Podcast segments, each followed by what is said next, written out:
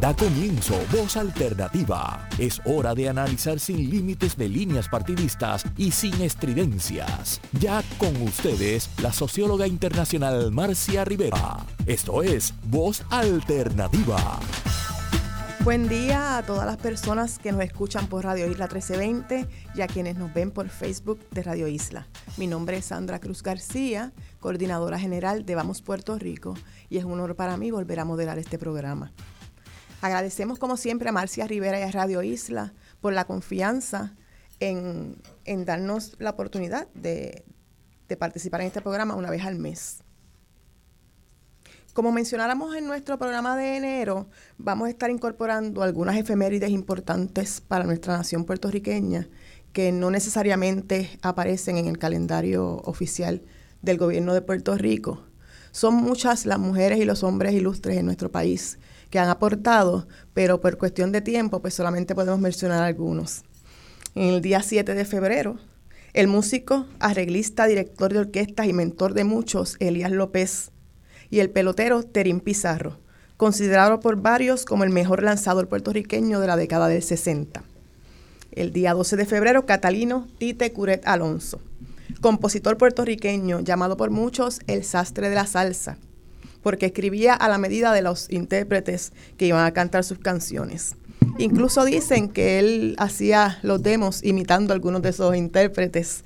Eh, y estaremos escuchando algunas de sus canciones a regresar de cada una de las pausas. El 17, la poetisa Julia de Burgos se graduó de la Escuela Normal de la Universidad de Puerto Rico, recinto de Río Piedras. Tuvo una vida intensa y su fuerza expresiva se demuestra en poemas de temas dedicados al amor, a la naturaleza y a la patria.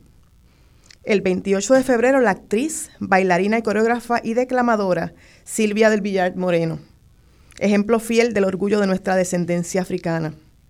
Un amigo me cuenta que cada vez que se encontraba Silvia en el viejo San Juan, al regreso de esos incontables viajes a África, cuando le preguntaba, ¿cómo estás? ¿Dónde estabas? Y ella contestaba con su voz grave, en casa. Siempre recuerdo esas anécdotas con mucho cariño. Bueno, en el día de hoy deseamos abordar un tema del cual sabemos que se hablará mucho en el mes de marzo, la afrodescendencia en Puerto Rico. En los pasados años hemos visto un renacimiento de la conciencia afro en la creación de espacios artísticos, literarios, académicos, incluso legislativos. Se han realizado tres ediciones del Congreso de Afrodescendencia. Se ha creado eh, un programa de diversificación académica en afrodescendencia y racialización, conocido como PR Afro, en la Universidad de Puerto Rico, recinto de Río Piedras. También se establece la Ley 24-2021 que designa el Día Nacional para la Erradicación del Racismo y Afirmación de la Afrodescendencia del país. Precisamente para hablarnos de la Ley 24-2021 y ponernos en contexto sobre cómo y por qué entendió necesario la creación de la misma, tenemos con nosotras a la senadora Ana Irma Rivera Lacén. Saludos, senadora. Saludos, gracias por la invitación y qué bueno que estamos en el programa y saludos al público que escucha el programa. Eh, Ana Irma Rivera Lacén abogada y política puertorriqueña que se conoce por ser cofundadora de organizaciones históricas feministas de derechos de la comunidad LGTBIQ, de combatir el racismo y los derechos humanos en general, tanto en Puerto Rico como internacionalmente. La primera mujer negra y tercera mujer en presidir el Colegio de Abogados y Abogadas de Puerto Rico. Esto de ser pionera viene de sus años de adolescencia ya que a los 16 años se unió al Comité de Mujeres Puertorriqueñas y ayuda a fundar la organización es Mujer Íntegra o Mujer Integra. Mujer Intégrate Ahora. Mujer Intégrate Ahora, en el 1972. También fue una de las fundadoras del taller de poesía de la universidad. Ha sido recipiente de importantes premios y distinciones en y fuera de Puerto Rico. Recibió la medalla Capetillo Roque del Senado de Puerto Rico, una distinción especial por su trabajo y aportaciones excepcionales para lograr la igualdad de género y la conquista de los derechos de la mujer, así como a promover la paz y el mejoramiento de la sociedad puertorriqueña. El Colegio de Abogados y Abogadas de Puerto Rico le otorgó el premio Martin Luther King slash Arturo Alfonso Schomburg. Este premio reconociendo sus luchas por los derechos civiles y en contra de la discriminación racial. En el 2023, USA Today le otorgó la distinción de la Mujer del Año. También se ha destacado con sus escritos desde poesía hasta artículos sobre derechos humanos y leyes. Si sigo mencionando las aportaciones y reconocimientos de Rivera Lacen, no tendrá oportunidad de hablar hoy. Pero antes de continuar, tengo que decir con mucho orgullo que fue la primera presidenta de Vamos Puerto Rico. Mucho orgullo para mí también. Eh, nuestro otro tema de hoy, antes de que la compañera eh, nos hable de la ley, es sobre la, que la Asamblea General de Organizaciones de Organización de las Naciones Unidas, a través de su resolución A RS 68 213 237, Dios mío, decide proclamar el Decenio Internacional de los Afrodescendientes, el cual comenzó el 1 de enero del 2015 y terminará el 31 de diciembre de 2024. Esta proclama sirve, entre otras cosas, para promover la justicia social y las políticas de inclusión, erradicar el racismo y la intolerancia, promover los derechos humanos y ayudar a crear comunidades mejores y más prósperas, en consonancia con los objetivos de desarrollo sostenible. Para hablar de ese tema, tenemos el honor de contar con la doctora Palmira Ríos González. Saludos. Saludos a todos y a todas por estar aquí esta mañana. Palmira Ríos González, investigadora académica retirada y exdirectora de la Escuela Graduada de Administración Pública Roberto Sánchez Vilella de la Universidad de Puerto Rico, recinto de Río Piedras. En esa institución sirvió también como decana interina de la Facultad de Ciencias Sociales, decana de Asuntos Académicos, decana académica interina del Seminario Evangélico de Puerto Rico, entre otros. Ha sido profesora, directora, conferenciante y miembro de reconocidas universidades y organizaciones en Estados Unidos, Latinoamérica y Europa. La doctora Ríos fue miembro de la Comisión de Derechos Civiles de Puerto Rico, cuerpo que presidió durante cuatro años. En 2016 sirvió como coordinadora del equipo académico del Consejo Especial para atender la desigualdad social en Puerto Rico. Su labor internacional incluye la participación en comités de la ONU, Consejo Regional de la Red Iberoamericana de Organismos y Organizaciones contra el Discrimen, entre otras. La doctora Río González ha publicado sobre asuntos de políticas públicas, derechos humanos, diversidades, discriminación por raza y origen nacional y estudios de la mujer. Al presente, participa como miembro de varias organizaciones, como el Comité Científico Internacional de la Universidad de Costa Rica, Comité Académico del Instituto de Altos Estudios Nacionales del Ecuador. Es además miembro del Comité Coordinador de la Plataforma Cumbre Mundial de Afrodescendientes. Y debo seguir con mi orgullo de que es parte de la Junta de Directores de Vamos Puerto Rico. Muchas gracias por estar aquí. El placer es mío, el placer es mío. Senadora, ¿qué motivos la impulsaron desde muy temprana edad a educar y luchar por la reivindicación de los derechos humanos, especialmente los de la mujer y las personas negras? Bueno, pues son parte de las identidades que me, no solamente que me identifican, sino con las que vivo y viviré y, estoy viviendo y que, entendía, y así me creía también, de que tenía que ser parte del orgullo eh, de, ser parte de Puerto Rico.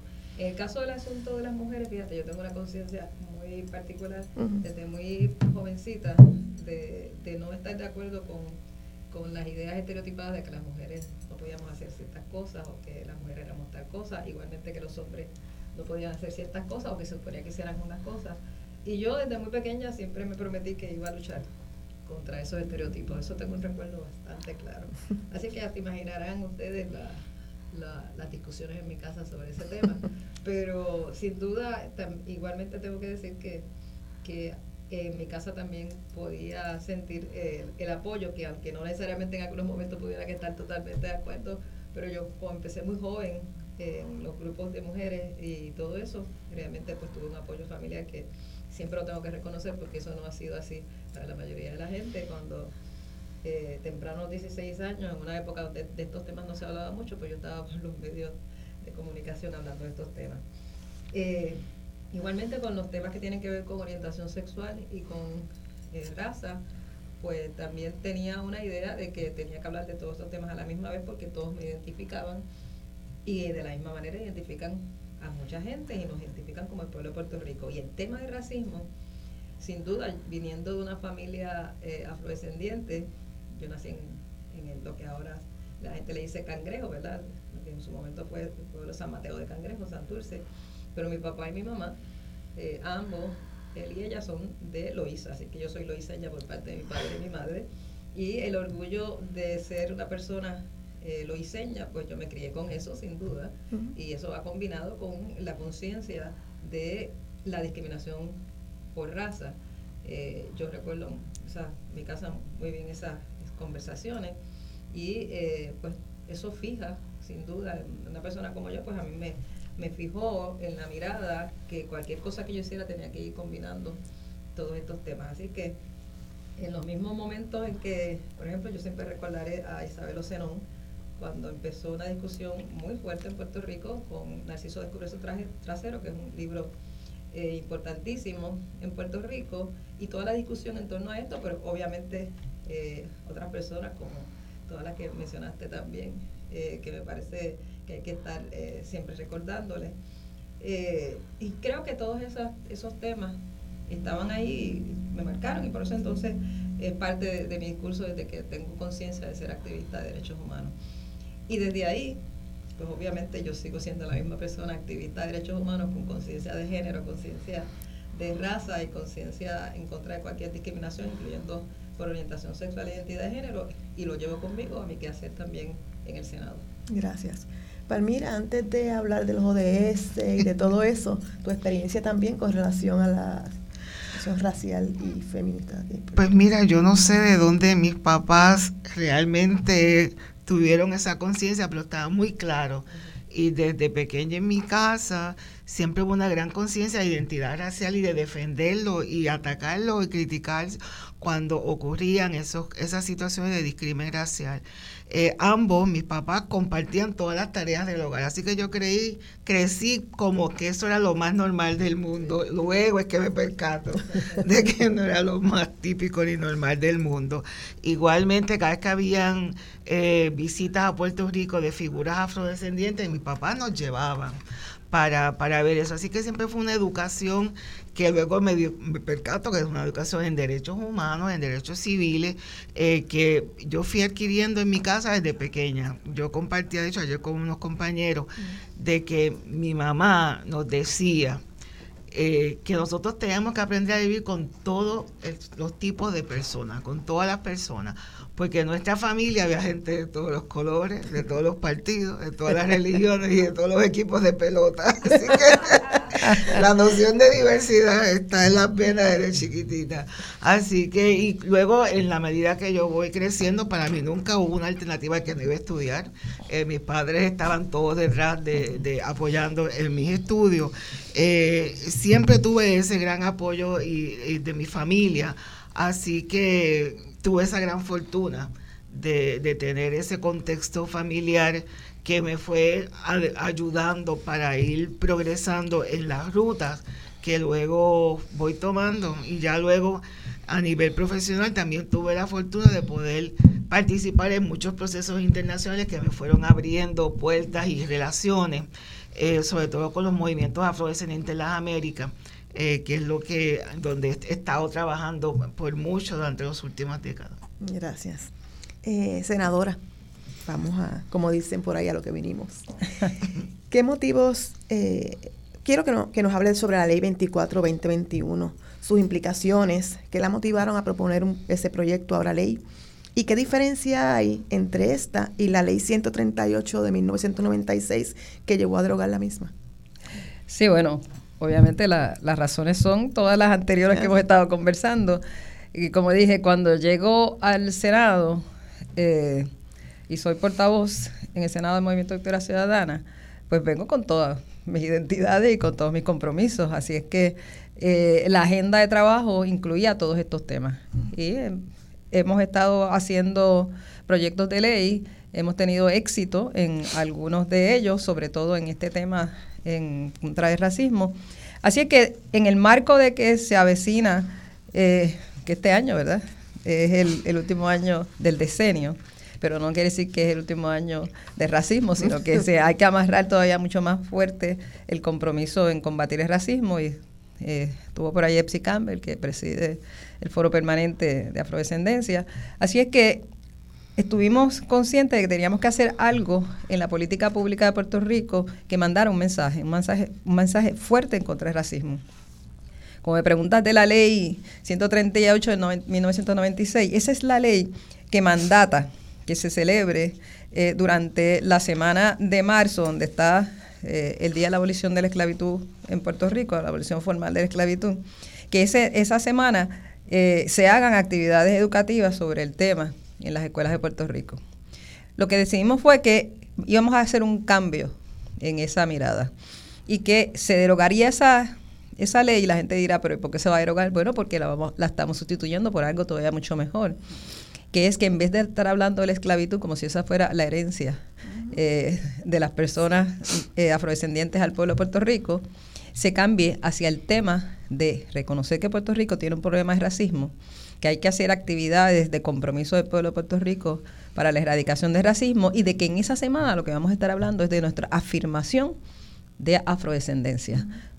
Lo que trajeron, lo que nos legaron, todas las personas afrodescendientes, las personas negras que vinieron a Puerto Rico y todas otras, pero ellas que vinieron esclavizadas, son personas. No vamos a hablar de esclavos o esclavas, vamos a hablar de personas. Y entonces eso es un cambio totalmente de mirada que permite no solamente hacer que en nuestras escuelas se hable distinto, sino que se busque la información, que se recalque y se traigan también las aportaciones de diferentes personas que usualmente no se ven o no se, o no se traen a la atención de nuestro estudiantado. Y estamos viendo el resultado. De hecho, la ley también mandata a una serie de instituciones y agencias del Estado de que se hagan actividades en torno a rechazar el racismo y afirmar la afrodescendencia. Se supone que hay muchas agencias que estén haciéndolo. También mandata al Instituto de Estadística que recoja información. Son aspectos bien importantes. Eh, desde que se aprobó esta legislación en el 2021, hemos estado dándole seguimiento de cumplimiento y sabemos que hay varias agencias que han estado haciendo actividades durante esta semana, es la semana que empieza el 21 de marzo, porque ese es el Día Nacional para la Erradicación del Racismo que se celebra en muchas partes del mundo. Y con esta ley la traemos también a Puerto Rico. Y como ves, es 21 de marzo, así que era perfecto, se queda el 22 de marzo porque hay que hablar sobre la erradicación, eh, la abolición, mejor dicho, formal de la esclavitud, pero no va a ser en torno al tema de la esclavitud como si eso fuera lo único, ¿verdad? Sino todo lo otro. Eh, y entonces hay muchas, muchas actividades que se están haciendo en las escuelas, pero también vimos que es, importante que el departamento, eh, mejor dicho, que el Instituto de Cultura haga actividades que las ha estado haciendo. Eh, y también que WIPR haga más actividades, más programación en torno a este tema. Así que le estamos dando muchísimo seguimiento. Acuérdense que es que tenemos que conmemorar el Día Nacional para la erradicación del racismo, hacer actividades en contra del racismo y entonces hablar sobre nuestro orgullo de ser un pueblo afrodescendiente. Mucha gente yo creo que ni siquiera están consciente que esta es una política pública histórica. Puerto Rico tiene, obviamente, desde la Constitución y leyes como la Ley 100, prohibición de discriminación por razón de raza. Pero eso no quiere decir que se, con eso se elimine el racismo. Porque incluso antes de esta ley tú te encontrabas un montón de gente que decía aquí no hay racismo. Eh, y que oficialmente el racismo no existía porque éramos la mezcla de tres razas. Eso es lo que oficialmente era el discurso de muchas cosas. Así es que con esta política pública estamos diciendo no.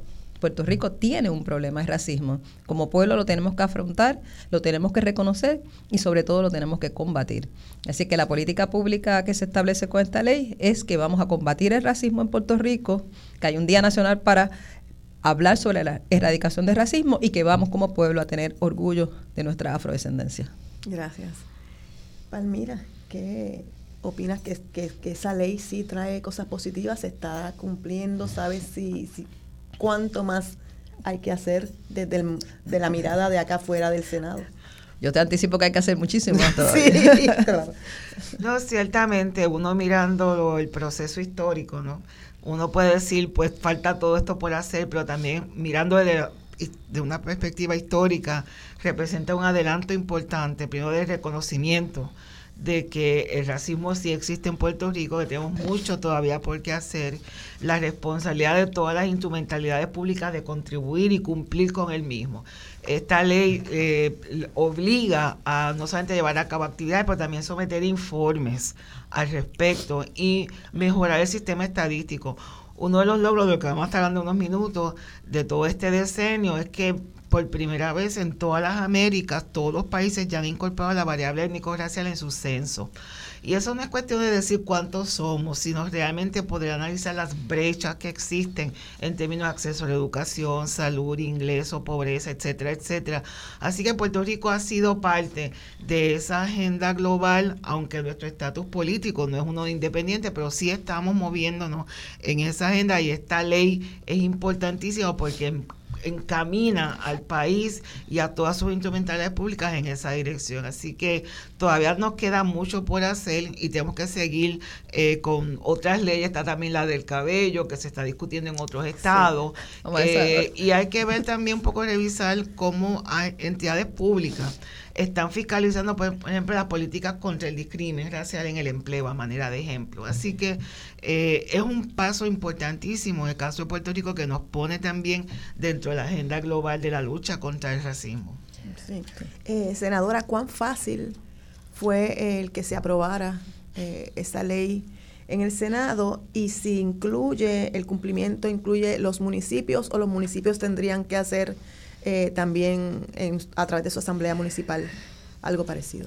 Bueno, esta es una ley que da una política pública estatal y mandata específicamente a agencias de, del Estado, o sea, que estarían bajo la rama ejecutiva. Eso no impide absolutamente que ninguno, que alguno de los municipios, mejor dicho, la haga suya. De hecho, en esa dirección eh, estamos mandando desde la semana pasada una, un borrador de proclama a todos los municipios de Puerto Rico para que hayan, hagan suya eh, el principio que tiene la ley 24 eh, y esperamos que sea así, que algunos de los municipios, si no todos, a mí me gustaría que fueran todos, eh, lo proclamarán también en, a nivel municipal, que sería todavía mucho más exitoso, ¿verdad? Que los municipios también lo acojan como suyo. Así que estamos en esa precisamente, exhortando a los municipios. Podría tratar de hacerse también alguna enmienda para que fuera eh, así de amplia. Empezamos por aquí, que fue exitoso. En el término de, su aprobación, fíjate que fue unánime. Esta, no tuvo ningún voto en contra. Eh, eh, me parece que eso también es una buena expresión. Este, yo estaba mirando a ver quién iba a votarle en contra de esto. yo creo que igualmente así fue otra de la legislación que se aprobó, déjame decirte, porque voy a aprovechar que, también... Tenemos tiempo, así que, confianza. Sí. también, bueno, pues lo que pasa es que también es importante, vis a vis con esta, hablar de, de la resolución eh, conjunta 8 del 2024, que ya ese es el número oficial que tiene, porque es la que eh, ya tiene la firma del gobernador, que, una, que fue una propuesta nuestra también, que va de la mano con la ley 24 porque la ley 24, acuérdate que exhorta a que se reconozcan las aportaciones de todas las personas en Puerto Rico, sobre todo las personas afrodescendientes, que por esa mirada racista no se ve, no se reconoce y no se menciona. Y es porque es parte de, la, cuando la crianza y el recuento eh, racista no, no permite el reconocimiento de las personas afrodescendientes eh, porque se normaliza la invisibilidad. Entonces tú tienes que hacer el esfuerzo para rescatar eh, y en esa manera eh, traer a la atención todas las aportaciones de nuestra gente afrodescendiente en Puerto Rico. Y entonces en esa misma dirección apoyamos el que el Departamento de Educación cambiara su nombre y reconociera a la familia Cordero. Yo le digo el de la familia Cordero, porque la, la mayoría de la gente en Puerto Rico sabe quién fue Rafael Cordero, pero no conocen a Celestina ni a Gregoria, eh, que eran sus hermanas, y mucho menos a su padre y a su madre, ¿verdad? Eh, entonces yo le llamo la familia Cordero. Lo que hicimos con esta resolución es reconocer eh, a, que se le dé el nombre de esta familia, específicamente con el nombre de Celestina, Gregoria y Rafael Cordero Molina, a la sede del Departamento de Educación. Esta era una familia que se dedicó a promover la educación entre todas las personas, los niños, las niñas más pobres de Puerto Rico, sobre todo los niños y las niñas negras, ¿verdad? La mayoría de la gente piensa que Rafael, maestro Rafael, le daba clase a niñas, pero no le daba clase a niñas, porque en esa época las niñas ni siquiera tenían derecho a la educación, las personas negras tampoco. Así es que era un rompimiento. Él no le dio clase a niñas porque las niñas no podían estar allí. Quien le dio clase a las niñas fueron sus hermanas, sobre todo Celestina, ese rompimiento de Celestina es doble. Es el rompimiento en tiempos de la esclavitud, donde toda esta familia estaba haciendo esta gesta educativa, ellos eran y ellas eran personas libres. Eh, y en esa libertad, aún en tiempos de esclavitud, se dedicaron a educar, en el caso de Celestina y Gregoria, a las niñas y Rafael a los niños. O sea que entre esa familia educaron a niños y niñas, a la niñez puertorriqueña pobre eh, en San Juan, eh, por encima también eh, de cualquier distinción sexo, raza o condición social, sin duda es una mirada que, que, da el cimiento del concepto que tenemos en Puerto Rico de la educación pública. Así que nos pareció que como un acto de reparación histórica eh, era importante reconocer esta gesta y que estuviera en nombre de nuestro Departamento de Educación de eh, la familia Cordero. Así que el Departamento de Educación se llama oficialmente Celestina Gregoria y Rafael Cordero Molina. Eso me dio mucha alegría, de verdad. ¿Hubo alguna objeción? Fue unánime también. Eh, hablando de esto, ¿qué sabemos? Porque salió, hubo una noticia, incluso creo que una manifestación con relación al Museo de Arte de Puerto Rico, que la sala, una de las salas tenía el nombre, no recuerdo si era de Cecilia Horta. De Cecilia Horta y la iban a cambiar por el nombre de, entiendo que era la hija de uno de los de la junta de directores. ¿Qué pasó con eso? Sí sabemos. Yo no tengo mucha información, sé lo que ha publicado María Elba y otras personas que están trabajando eh, con esa situación. Eh, sé que la sala se le estaba quitando el nombre de Cecilia Horta eh, y que las compañeras y compañeros estaban eh, denunciando eso y solicitando que se dejara el nombre de la pintora, que no sé, las personas que escuchen el programa entiendan. Doña Cecilia Horta fue una pintora eh, puertorriqueña afrodescendiente que por mucho tiempo no se le reconocía su, su obra y que en los últimos años ha logrado, que la, se ha logrado, mejor dicho, por trabajo como por, ejemplo la misma María Elba Torres y otras personas, se reconozca la importancia del legado artístico de ella a la, a la, al arte puertorriqueño. Okay, gracias. Palmira, conocemos que está muy involucrada en el tema de los Objetivos de Desarrollo Sostenible, los ODS. ¿Nos puede explicar brevemente eh, qué son, si se está trabajando ese tema en Puerto Rico y qué relación tienen con la declaración de la ONU del Decenio Internacional de los Afrodescendientes. Bueno, los Objetivos de Desarrollo Sostenible o la Agenda 2030 es un plan para transformar la noción de que debe ser desarrollo a nivel global, donde el desarrollo no puede ser uno es simplemente ver el crecimiento económico o el consumo o la producción, sino que todos los modelos de desarrollo económico tienen que tener como resultado una mayor inclusión, donde nadie se quede atrás, donde no, no, resulte mayor pobreza, como ha sido por ejemplo el caso nuestro y de casi muchos países, y que también sea un desarrollo en armonía con el medio ambiente. Así que esta declaración, que es, un, es la progresión de los desarrollos del milenio, eh, va integrando muchos objetivos de derechos humanos en una agenda global de desarrollo. Eh, así que van, le va dando más carne a la Declaración Universal de los Derechos Humanos. Ya no son simplemente aspiraciones, sino tienen que ser unos planes con unas métricas, con unas medidas que nos permite evaluar y también comparar el progreso que están llevando a cabo los diferentes países del mundo. Fue adoptada por las Naciones Unidas, ha sido adoptada por la gran mayoría de los países y los países tienen la obligación o el deber de someter un informe de progreso a las Naciones Unidas. En nuestro continente, Solamente dos países no han sometido su informe de progreso. Uno es Haití, entendemos la crisis por la que está viviendo eh, nuestros hermanos y hermanas allí, y el otro es los Estados Unidos. Pero los países europeos, africanos, asiáticos, todos han sometido múltiples informes. Inclusive los territorios norteamericanos en libre asociación han sometido sendos informes sobre desarrollo sostenible y han innovado un poco sobre esa metodología. Eh, en el caso de Puerto Rico, eh, la Fundación Comunitaria de Puerto Rico se tomó la iniciativa de producir un informe local voluntario, eh, como lo han hecho, por ejemplo, en el caso de el único estado que ha producido un informe en el estado de Hawái, el, el estado, no el gobierno. En el caso de Puerto Rico, la Fundación asumió esa responsabilidad y se me contrató a mí, se me asignó la tarea de producir el informe, un tema que yo he estado trabajando por mucho tiempo desde la universidad y en otras organizaciones en las que, con las que colaboro, de empezar a recoger la información, los datos, consultar con organizaciones para, por ejemplo, ver cómo vamos a agrupar los ODS, porque son 17, Objetivos de Desarrollo Sostenible, eh, y finalmente se presentó públicamente el informe de dónde estábamos, qué progresos, qué, qué, dónde estábamos todavía muy rezagados, de, eh, eso fue en noviembre del año pasado. Eh, ciertamente resaltamos el tema del, del medio ambiente hay una gran conciencia en Puerto Rico del, reto medioambiental porque lo estamos sufriendo, los huracanes, etcétera. Pero también el informe resalta mucho los altísimos niveles de pobreza y desigualdad que sufrimos en Puerto Rico.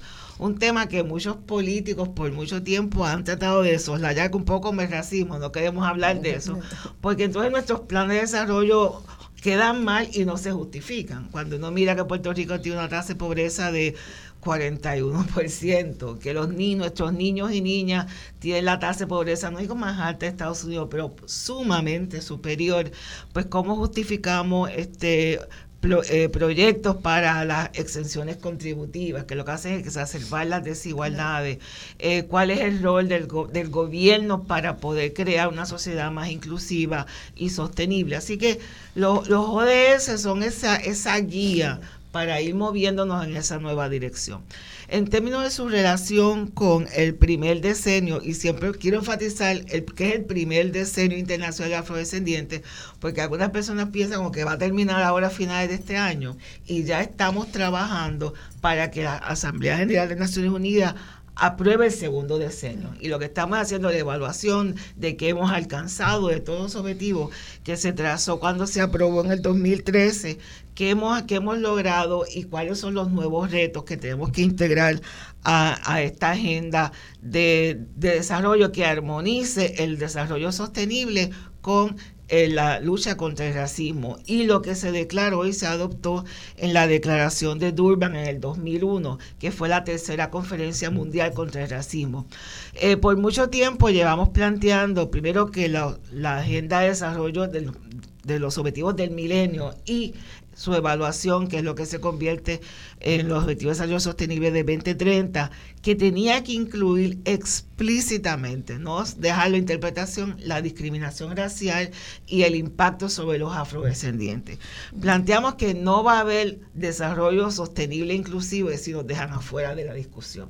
Y si algo hemos aprendido en este proceso es que lo que no se menciona con nombre y apellido se olvida rápidamente.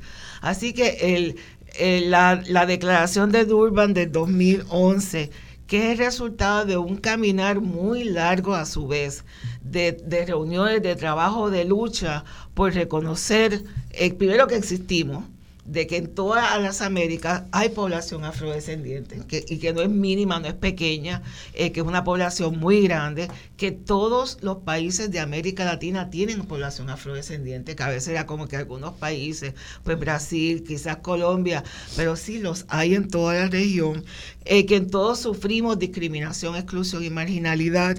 Eh, de ese proceso y todas las recomendaciones y, ese, y ese pensar colectivo que se dio es lo que se estuvo proponiendo que fuera integrado a la Agenda 2030 no aparecemos explícitamente y es parte del trabajo que se está eh, presentando para la revisión de los ODS, que tiene que haber una sección explícita, aunque sí el ODS 10 nos ha permitido adelantar, que tiene que ver con la desigualdad, el ODS 10, adelantar la agenda y estamos haciendo un poco lo que han hecho otros grupos, de hacer el trabajo de armonizar los ODS con la agenda propia, como por ejemplo las personas de adultos mayores, los jóvenes, los pueblos indígenas, y ahora estamos trabajando con los ODS y los derechos de los afrodescendientes. Este tema, Pica Extiende, está muy interesante. Vamos a ir a una de las pausas eh, y al regreso de la pausa vamos a escuchar un pedazo de una de las canciones de Tita Curet. Ya mismo regresamos.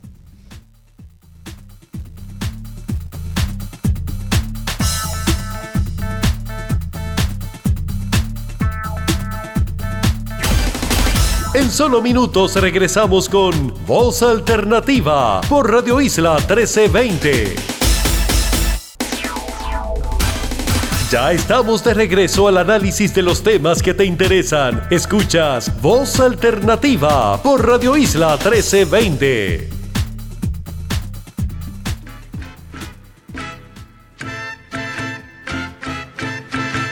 Las caras lindas de mi gente desfile de melas en flor que cuando pasa frente a mí se alegra de su negrura todo el corazón.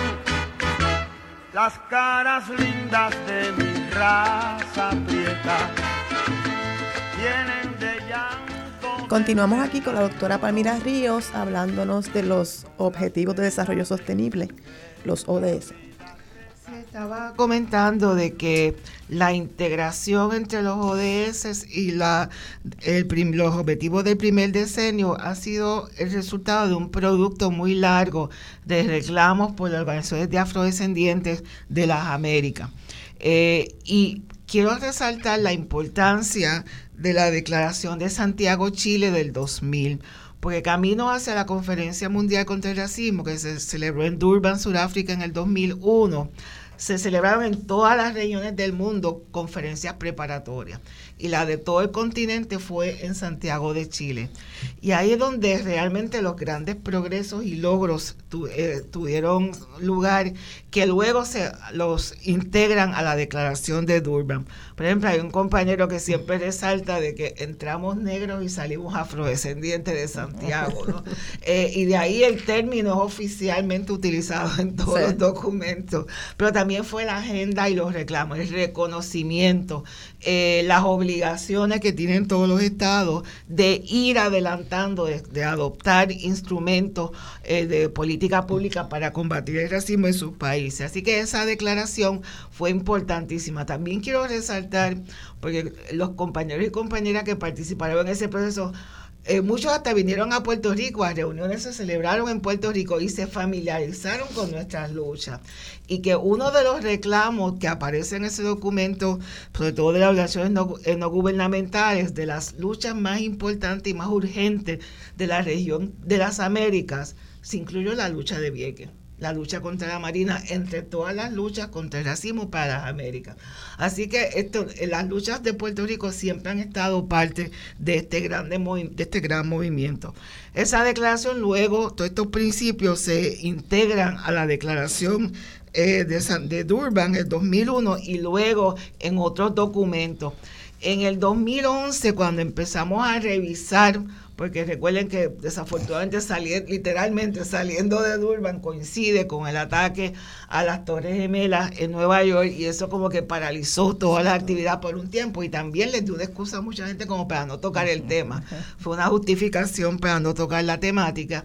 Volver a retomar la lucha contra el racismo, pues empezamos a reunirnos nuevamente desde Honduras, los compañeros de ODECO asumen ese liderato y otros grupos. Eh, y se celebra la primera cumbre mundial de los afrodescendientes, de los y las afrodescendientes en la Ceiba. Eso fue en el 2011. Y ahí se empieza a trazar cuál es la hoja de ruta a seguir.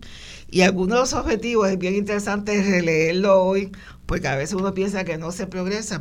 Los objetivos que se aprobaron en el 2011, nuestros compromisos internacionales tienen que ser la declaración del decenio de los y los afrodescendientes alcanzado, la creación del foro permanente alcanzado, la, de, eh, la declaración del Día Mundial de las Personas Afrodescendientes alcanzado, no solamente a nivel mundial, pero a nivel de muchos países individualmente.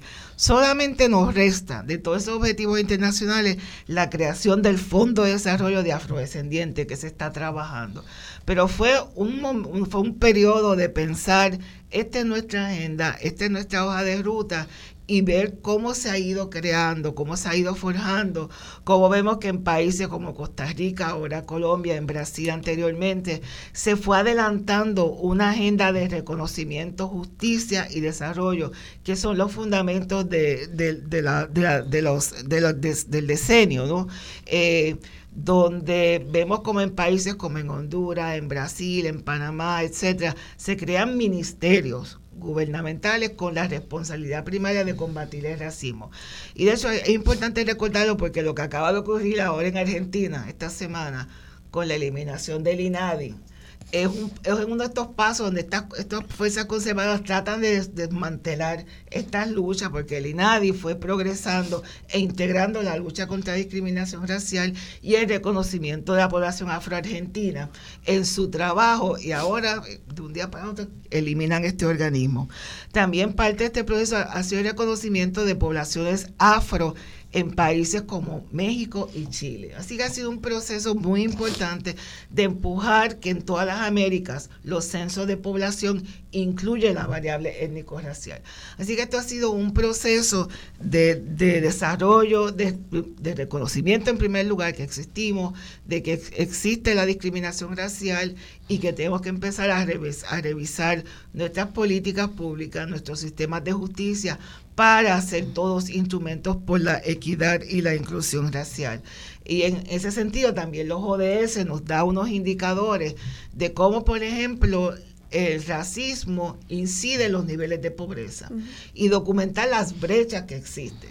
Por ejemplo, algo que no se toca, no sé por qué no se toca mucho, aunque sí me lo imagino, es los censos de personas sin hogar, que para mí es algo que los censos de personas sin hogar en Puerto Rico, cuando integran la variable racial al censo, es evidente las brechas raciales que existen, donde la tasa, la proporción de personas afrodescendientes en situación de sin hogarismo en las calles es muy superior a su, a su población, a su proporción en, en, la, en la, la, población, pero también que la, tiene una mayor incidencia de que están literalmente en la calle, o sea, no están albergados. Eh, que en el caso de los jóvenes que están en condición de sin hogarismo, la inmensa mayoría, casi la mitad, son afrodescendientes. Así que hay unas brechas que tienen, no podemos seguir ignorando de que existen en Puerto Rico. Por otro lado, todavía está, y espero que la senadora lo siga empujando, el Departamento de Corrección y Rehabilitación, cuyo censo de la población confinada no incluye la variable étnico-racial. Como miembro de la Comisión de Derechos Civiles visitaba las cárceles y era evidente, ¿no? Así que todavía tenemos muchas que tenemos que seguir empujando, pero ciertamente eh, es resaltando de que en Puerto Rico, es reconocer que en Puerto Rico sí existe racismo, que se manifiesta en unas grandes brechas eh, y que tenemos todavía una gran agenda por delante. Los ODS son una hoja de ruta para ser inclusivos, este, para asegurarle que estábamos moviéndonos en esa dirección. Yo te quiero comentar de repente porque la, la canción que pusiste si tú vas a Panamá, piensan que es de Panamá, porque todos los afrodescendientes han tomado nuestra música, ese canto, como de ellos, o sea, nos representa a todos. Vimos tú vas a Colombia, ese. Así que, a pesar de todas las luchas y todos estos problemas que estamos resaltando, también nuestra cultura, la cultura afro, afro-puertorriqueña, está teniendo y sigue teniendo un impacto muy grande a través de América Latina. Doctora, antes de preguntarle sobre la meta que nos dice que falta por cumplir, me gustaría volver a la senadora con relación a la ley 24-2021 eh, y los municipios o el cumplimiento. Sí, lo que pasa es que escuchando, eh, la ley 24 es muy específica sobre los mandatos que tiene a las agencias del gobierno del Ejecutivo, pero uno de los mandatos es precisamente que coordine con los municipios para el cumplimiento de, lo que son los principios de, de la ley. No obstante, como quiera estamos mandándole a los municipios que hagan sus propias proclamas, porque una cosa es coordinar con las diferentes agencias y otra es que también de los municipios mutuo propio salgan todas estas actividades y el reconocimiento de que a nivel municipal debe hacerse eh, el cumplimiento como tal y el compromiso con erradicar el racismo. Pero también quería llamar la atención con esto que acaba de decir la doctora, que en la ley 24 eh, lo que se le mandata al Instituto de Estadística es coordinar con las agencias del gobierno, eso incluiría eh, todas las agencias, incluyendo eh, a corrección, eh, para que se tomen las acciones y las medidas necesarias para documentar las manifestaciones de racismo a través de la recopilación concertada de datos sociodemográficos, que, con eso se pues, monitorea el impacto de las políticas públicas y el tema de racismo. Así que ese mandato que está en la ley 24 para eh, el Instituto de Estadística, sin duda, ayudaría a hacer lo que está diciendo la doctora y mirándolo desde ese punto de vista para el cumplimiento de las ODS en términos generales acá en Puerto Rico. Y también quería eh, enfatizar para que la gente sepa cuáles son las agencias que la ley mandata específicamente y aunque no estén enumeradas, están todas, o sea, porque es un mandato a todas las agencias del Ejecutivo, pero específicamente al Departamento de Educación, Familia, a la Procuraduría de las Mujeres, al Departamento de Salud, al Departamento de la Vivienda, Justicia, Departamento de Trabajo, y coordinar con eh, la Cooperación para la Difusión Pública, que es WIPR. ¿Por qué? Porque desde educación es, importantísimo que se haga lo que está sucediendo, que es que se tiene que hacer un currículo antirracista para cumplir las metas de, de que tengamos orgullo de nuestra afrodescendencia, que volvemos a mirar las aportaciones históricas, eh, sociales, políticas, económicas de la, eh, de la afrodescendencia en Puerto Rico, es importante ese mandato. Eh, obviamente familia, salud, vivienda tiene que ver con garantizar los accesos a todas las personas por igual, porque no basta meramente con una prohibición de no discriminación por razón de raza en términos constitucionales, sino que hay que hacer acciones afirmativas en, esa dirección. Eh, en el Departamento de Trabajo, eh, sin duda, de hecho en el Departamento del Trabajo hay, se supone que la gente pueda ir y radicar querellas cuando tiene eh, problemas de racismo en diferentes aspectos del empleo. Y lo tengo que traer junto con la medida que había mencionado también la doctora. En el caso nuestro tenemos una medida que es el proyecto de Senado 282, que va de la mano con lo que en Estados Unidos se le ha llamado el Crown Act que es una medida para evitar el discrimen por razón de estilos de cabello. Y uno de los espacios donde más se discrimina por estilos de cabello es precisamente los espacios laborales.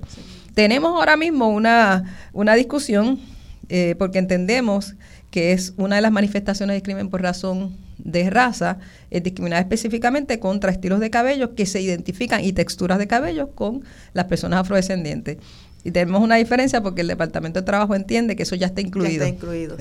Y como decía la doctora, lo que se dice específicamente es lo que se visibiliza. Si estuviera incluido, ¿Cuál es el problema de ponerlo específico? Una de las manifestaciones es esta. Así que no, no entendemos el por qué no. Podemos entonces hacer específicamente una de las manifestaciones de crimen por razón de raza, que por ley se identifique y se ponga. Eso es todo lo que dice el proyecto. Así es que vamos a seguir luchando con eso, porque hemos tenido bueno, un montón de, no solamente testimonios, sino muchas cartas y mucha gente que nos dice eh, todos los problemas que confrontan por sí y sus familiares, hijos, hijas, con toda esta discriminación solo por estilos de cabello y por texturas de cabello que nos identifican como personas afrodescendientes. Y por ahí podría seguir, ¿verdad? Pero me parece que sin duda es importante. Eh, yo soy de las que pienso que las leyes por sí mismas no, son, no cambian las cosas, las cambian la gente.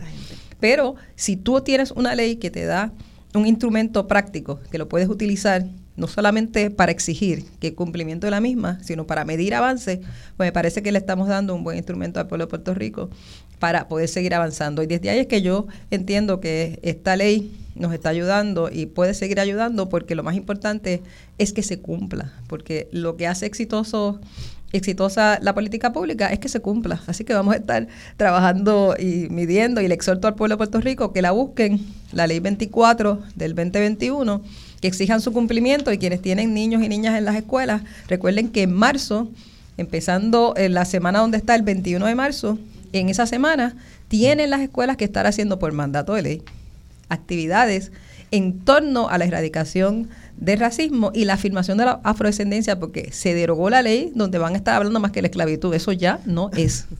Así que para que estén pendientes que de eso no es que se va a estar hablando, se va a mencionar como parte de la historia de Puerto Rico, pero vamos a estar hablando de las aportaciones y de nuestra afirmación como pueblo afrodescendiente. Gracias. Pues mira, el, hay una meta que mencionaste internacional que no se ha cumplido, si la puedes repetir y qué implica. Bueno, la que resta de la agenda que nos trazamos en el 2011 es la creación de un fondo de desarrollo afrodescendiente. una de las medidas que las Naciones Unidas utilizan repetidamente cuando quieren adelantar agendas complejas, ¿no? que además de crear el día o el foro permanente, es un fondo para propiciar el desarrollo de esas comunidades. ¿no?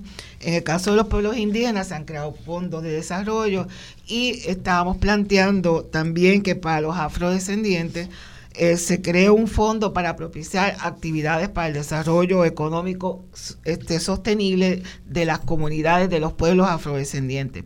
Eso todavía no se ha logrado, se está tratando de establecer un fondo e identificar los países que vayan a contribuir al mismo. Ciertamente la crisis del COVID y la crisis económica que le, sucedió, pues ha, eh, ha, atrasado la creación del fondo, pero todavía está en la agenda. Ahora, la creación del, del foro permanente nos da un espacio para continuar recordándole a los países de cuál es la agenda, de ir montando ¿no? todas estas estructuras eh, de hecho, se está trabajando para la aprobación de la Declaración Universal de los Derechos de las Personas Afrodescendientes. Así está trabajando también mucho con respecto a las reparaciones, que es un tema que se está discutiendo en todas partes del mundo, las reparaciones eh, como resultantes de la, de, la, de la esclavización, la trata y, la, y las otras formas de discrimen que, sufrimos. Eh, todos estos son temas que están sobre la mesa pública. De hecho, también es importante recordar que en todos los documentos históricos, los originales, sobre todo la lucha contra el racismo, siempre ha incluido el tema del colonialismo como mm. parte de los, de los objetivos a superar. ¿no? Así que los, los temas que no son cercanos a los pueblos y las puertorriqueños están contemplados. De nos toca a nosotros y nosotras empujarlos y recordar que son parte de esas luchas. Eh, ahora se está eh, con la creación del foro y hasta hace unos días estuvo aquí la presidenta del foro, eh, la doctora Epsi Campbell. Vi una foto de ustedes dos, vi una foto de ustedes dos. Y también he, estado ya, viene con mucha frecuencia otro miembro del foro, es, el licenciado Pastor Murillo, un veterano, este miembro de, de, la comunidad internacional y empleado de Naciones Unidas, que están están trabajando para la creación, la aprobación, mejor dicho, del segundo foro, la aprobación de esta declaración de los, de los derechos humanos de, nuestra, de nuestro pueblo y también para empezar a analizar con mayor eh, cercanía, certeza, las intersecciones. Por ejemplo, el acceso a la educación. Ahora, en estos momentos, en todo lo que son los territorios norteamericanos, estados y territorios, el acceso, el uso de, los instrumentos de política pública de diversidad, equidad e inclusión están en riesgo, porque muchos sitios los están prohibiendo. Eh, y, dependiendo de cómo terminen las elecciones en Estados Unidos, sabremos si habrá un espacio legal para seguir este, integrándonos estas políticas públicas de combatir la discriminación racial, eh, de hacer obligatorio la, diversidad, la equidad y la inclusión. A manera de ejemplo, un área en que yo trabajo son las acreditaciones de los programas universitarios. Pues en la acreditadora con la cual yo colaboro, se espera que todos los programas de asuntos públicos, de gobierno, administración pública, tengan eh, un trabajo y que puedan evidenciar que están contribuyendo a formar servidores públicos conocedores de la diversidad, de cómo propiciar la, equidad y la inclusión en los asuntos públicos. Eh, es, un, es difícil porque ahora muchos estados están prohibiendo que se haga eso.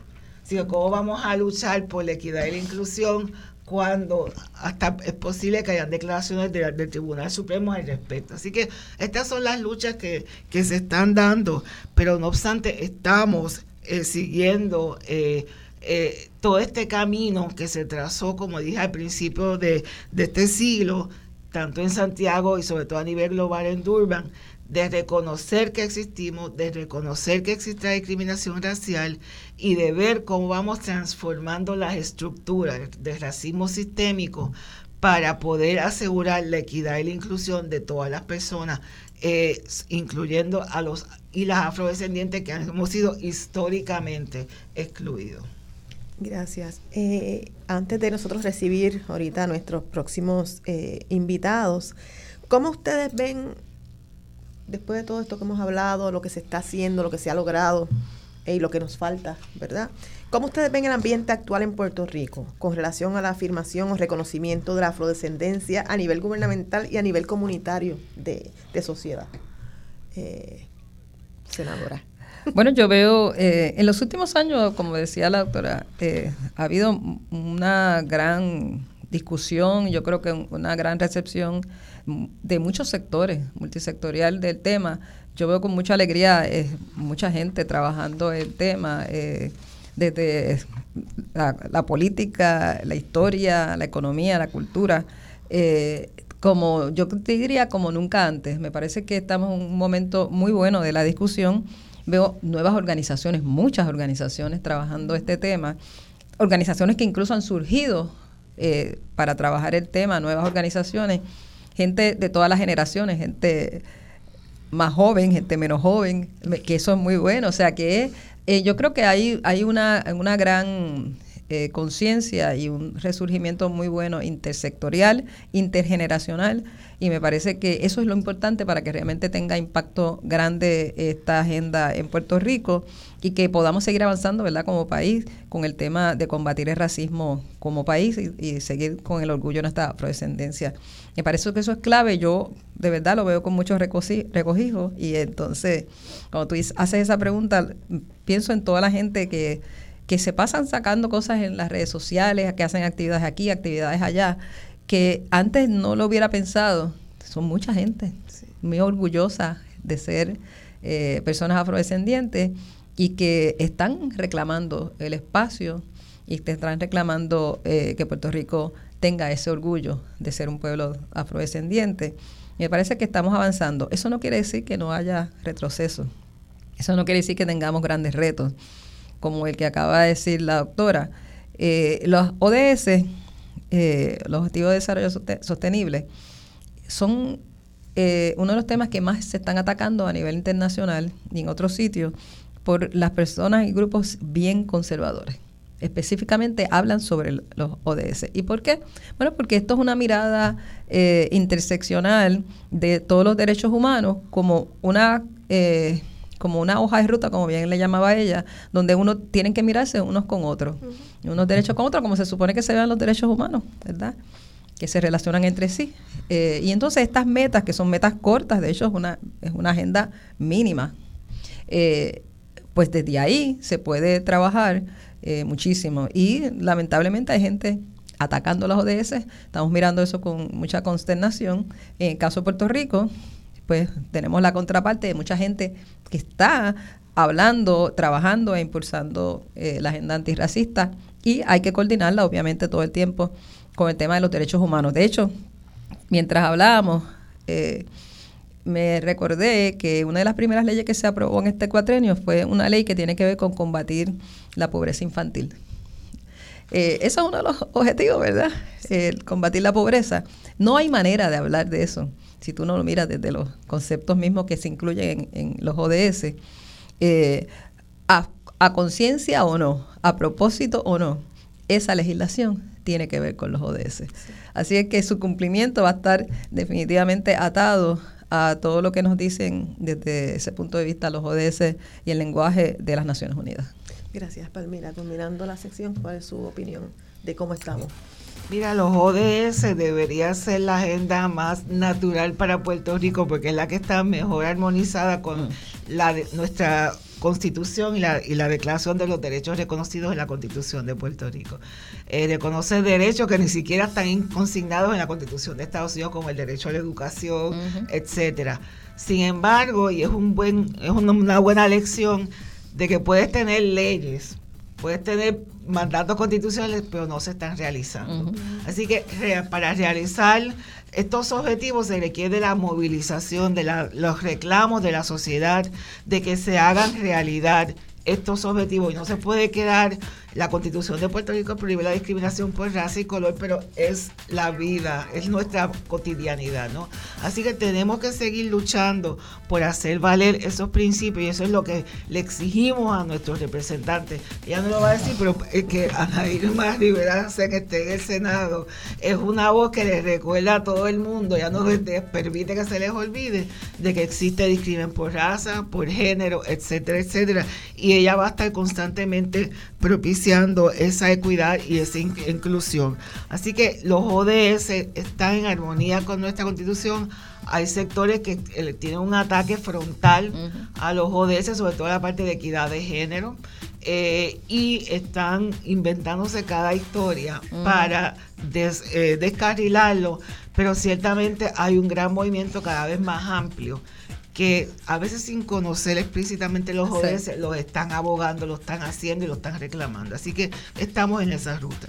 Gracias a ambas por aceptar la invitación. Déjame terminar con una cosa. Eh, es que tengo que decir que... ¿Y podría hacerlo al principio de cuando regresemos de la pausa? Claro, claro. Vamos a la pausa y regresamos enseguida.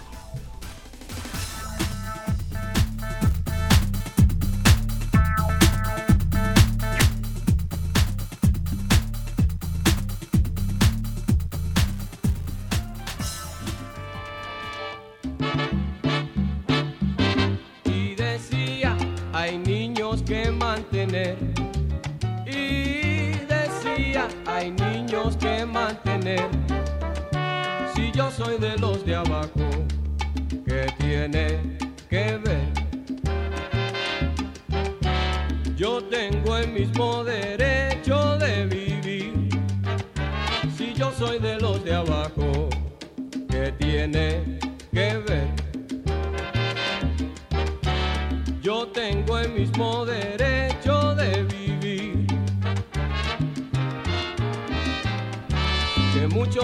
Antes de recibir a nuestros nuevos participantes e invitados, eh, quisiéramos darle la palabra a la senadora. Es que no me quiero ir, gracias, eh, sin también hablar de eh, la resolución conjunta 48 del 2022, que estamos esperando que se haga una realidad, pero está aprobada, que es que se le da el, se le dio el nombre de a la carretera 187 del municipio de Loíza con el nombre de Adolfina Villanueva Osorio. Es un reconocimiento, otra de esa legislación que es de reparación histórica. Eh, la compañera Adolfina Villanueva, que todo el mundo la recuerda, una mujer negra, pobre, que luchó eh, y murió asesinada por la policía, luchando por su familia y su vivienda y el derecho a tener una vivienda, una vida digna. Eh, en reconocimiento a ella, presentamos esta resolución y de hecho por petición también del municipio de Loíza y ya es una realidad. Lo que no ha sido una realidad todavía es que se ponga el letrero con el nombre de Adolfina, porque es el tramo de la carretera que da la entrada a Loíza. Cuando la gente entra por la 187, que va hacia el puente, que va hacia el lado, hacia Piñones, todo ese tramo que está ahí, hasta el puente, tendría el nombre de Adolfina Villanuevo Villanueva Osorio. Así que me parece muy importante y, claro, importantísimo. Y no quiero terminar sin decir todos los días que están en marzo, en, esas, en esta nueva mirada que vamos a hacer de, marzo eh, con la ley 24. Es como empezamos con el 21, que es el Día Internacional de la Eliminación de la Discriminación Racial, 21 de marzo. Esa misma semana tenemos eh, también la fecha que las Naciones Unidas han decretado del 21 al 27 como la Semana de Solidaridad con los pueblos que luchan contra el racismo y la discriminación racial. Tenemos el 25 de marzo, que es el Día Internacional de Recuerdo de Víctimas de Esclavitud y Trata Transatlántica, y en el medio también tenemos el 22 de marzo, que es nuestro día de la abolición formal de la esclavitud en Puerto Rico. Así que todos esos días de marzo están incluidos en, entre, en lo que vamos a estar haciendo en esta nueva mirada que le vamos a dar a la jornada de erradicación de racismo y nuestra afirmación de afrodescendencia. Y para quienes sintonizaron tarde, ¿nos puede repetir el nombre oficial del Departamento de Educación de Puerto Rico ahora? Sí, el Departamento de Educación de Puerto Rico, gracias a la ley, a la resolución conjunta número 8 del 2024, va a tener los nombres de Celestina, Gregoria y Rafael Cordero Molina, familia afrodescendiente que luchó por la educación pública, los cimientos de lo que conocemos como educación pública, sin discriminación por raza, por sexo o posición social, familia afrodescendiente libre en tiempos todavía de la esclavitud. Gracias. Muy importante. Bravo por eso. Gracias a ambas por habernos acompañado y aceptar su- la invitación, que yo sé que siempre están disponibles para nosotros. Y recuerdo con el orgullo que ambas pertenecen a Vamos Puerto Rico. Gracias. Vamos a estar recibiendo ahora a la compañera Maribella Burgos, por favor, si puedes venir por acá. Gracias por la invitación, Porque- gracias a todos. Que tengan buen día. Gracias.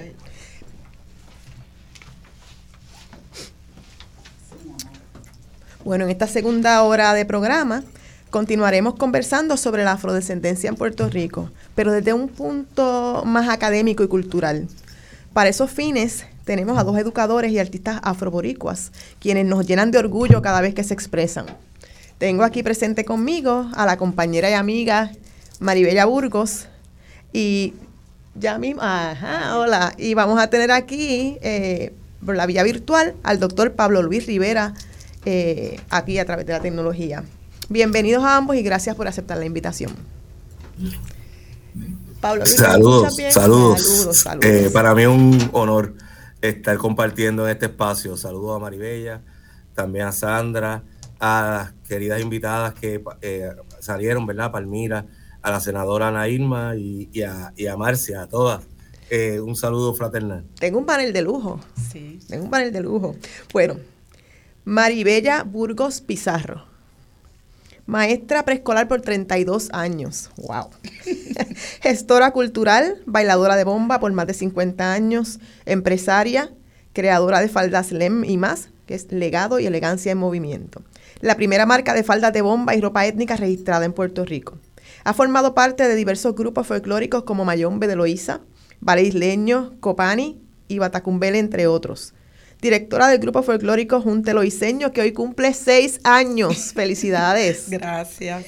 Labora en el municipio de Loíza en el área de turismo y cultura como coordinadora de actividades. También es la creadora del evento Encuentro de Cantadoras de Bomba de Puerto Rico. El año 2020, si no me equivoco, bajo la dirección del músico William Cepeda, Maribela brindó talleres de baile en la comunidad de La Perla, en San Juan, como parte del proyecto Perlarte Puerto Rico. De esta forma, la bailadora y diseñadora busca contribuir a mantener viva la tradición loiseña y promover los valores culturales en la isla. Una misión que fue reconocida por el Senado de Puerto Rico en el marco del Mes de la Mujer y la celebración del Día Nacional de la Bomba Puertorriqueña. A Maribella, a quien conozco por más de 20 años y me acaba de enseñar una foto que por poco me desmayo, la puedo describir como sus faldas lem, legado Ay, y elegancia en movimiento. Gracias. Saludos, Maribella. Saludos a ti, a todas las radioyentes y a Pablo Luis Rivera. Un abrazo fraternal. Un abrazo virtual. Doctor Pablo Luis Rivera, que no lo he conocido personalmente, pero espero que eso se dé pronto. Claro que sí, claro que sí. Es investigador docente en la Universidad de Puerto Rico, recinto de Río Piedras, en el Departamento de Ciencias Sociales de la Facultad de Estudios Generales. Se destaca como escritor, líder comunitario, epistemólogo, gestor cultural, historiador, conferenciante y embajador puertorriqueño a través del mundo, representándonos en Costa de Marfil, España, Alemania, Estados Unidos, Canadá, Perú, Ecuador, Cuba, entre otros lugares. Defendió la tesis doctoral Orígenes culturales y desarrollo de la bomba puertorriqueña en el Centro de Estudios Avanzados de Puerto Rico y el Caribe. La publicación más reciente lleva por título Una visión caribeña de Puerto Rico a través de su historia y su cultura. Es el codirector del proyecto educativo de colonial y antirracista Afrolegado. Actualmente es el coordinador de la concentración menor en estudios e investigaciones transdisciplinarias en afrodescendencia en la Universidad de Puerto Rico. Está involucrado en proyectos como Aula en la Montaña, Bomba de Oro, Bomba para Rehabilitar el Alma, entre otros. Pablo Luis es un docente totalmente comprometido con el país y cree fielmente en el impacto de la educación en la sociedad. Saludos. Saludos, saludos. Para mí un gusto siempre. Comencemos con Maribela, que la tengo aquí de frente.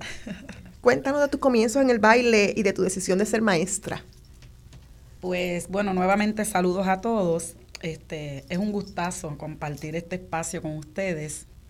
Y de verdad que yo estoy tan agradecida de, de la vida, ¿verdad? De Dios, de ser afrodescendiente, de ser loiseña, porque eso fue lo, el inicio de lo que es hoy en día mi carrera como gestora cultural, como artista de la cultura y como profesional, ¿verdad? Porque yo nací en Loíza, este, allí mismo en Loíza, no nací en Canóvana ni Río Grande, nací en el pueblo de Loíza y desde que tengo uso de razón estoy bailando. Una conversación tan reciente como el año pasado que tuve con mi segunda madre, Gladys Rivera.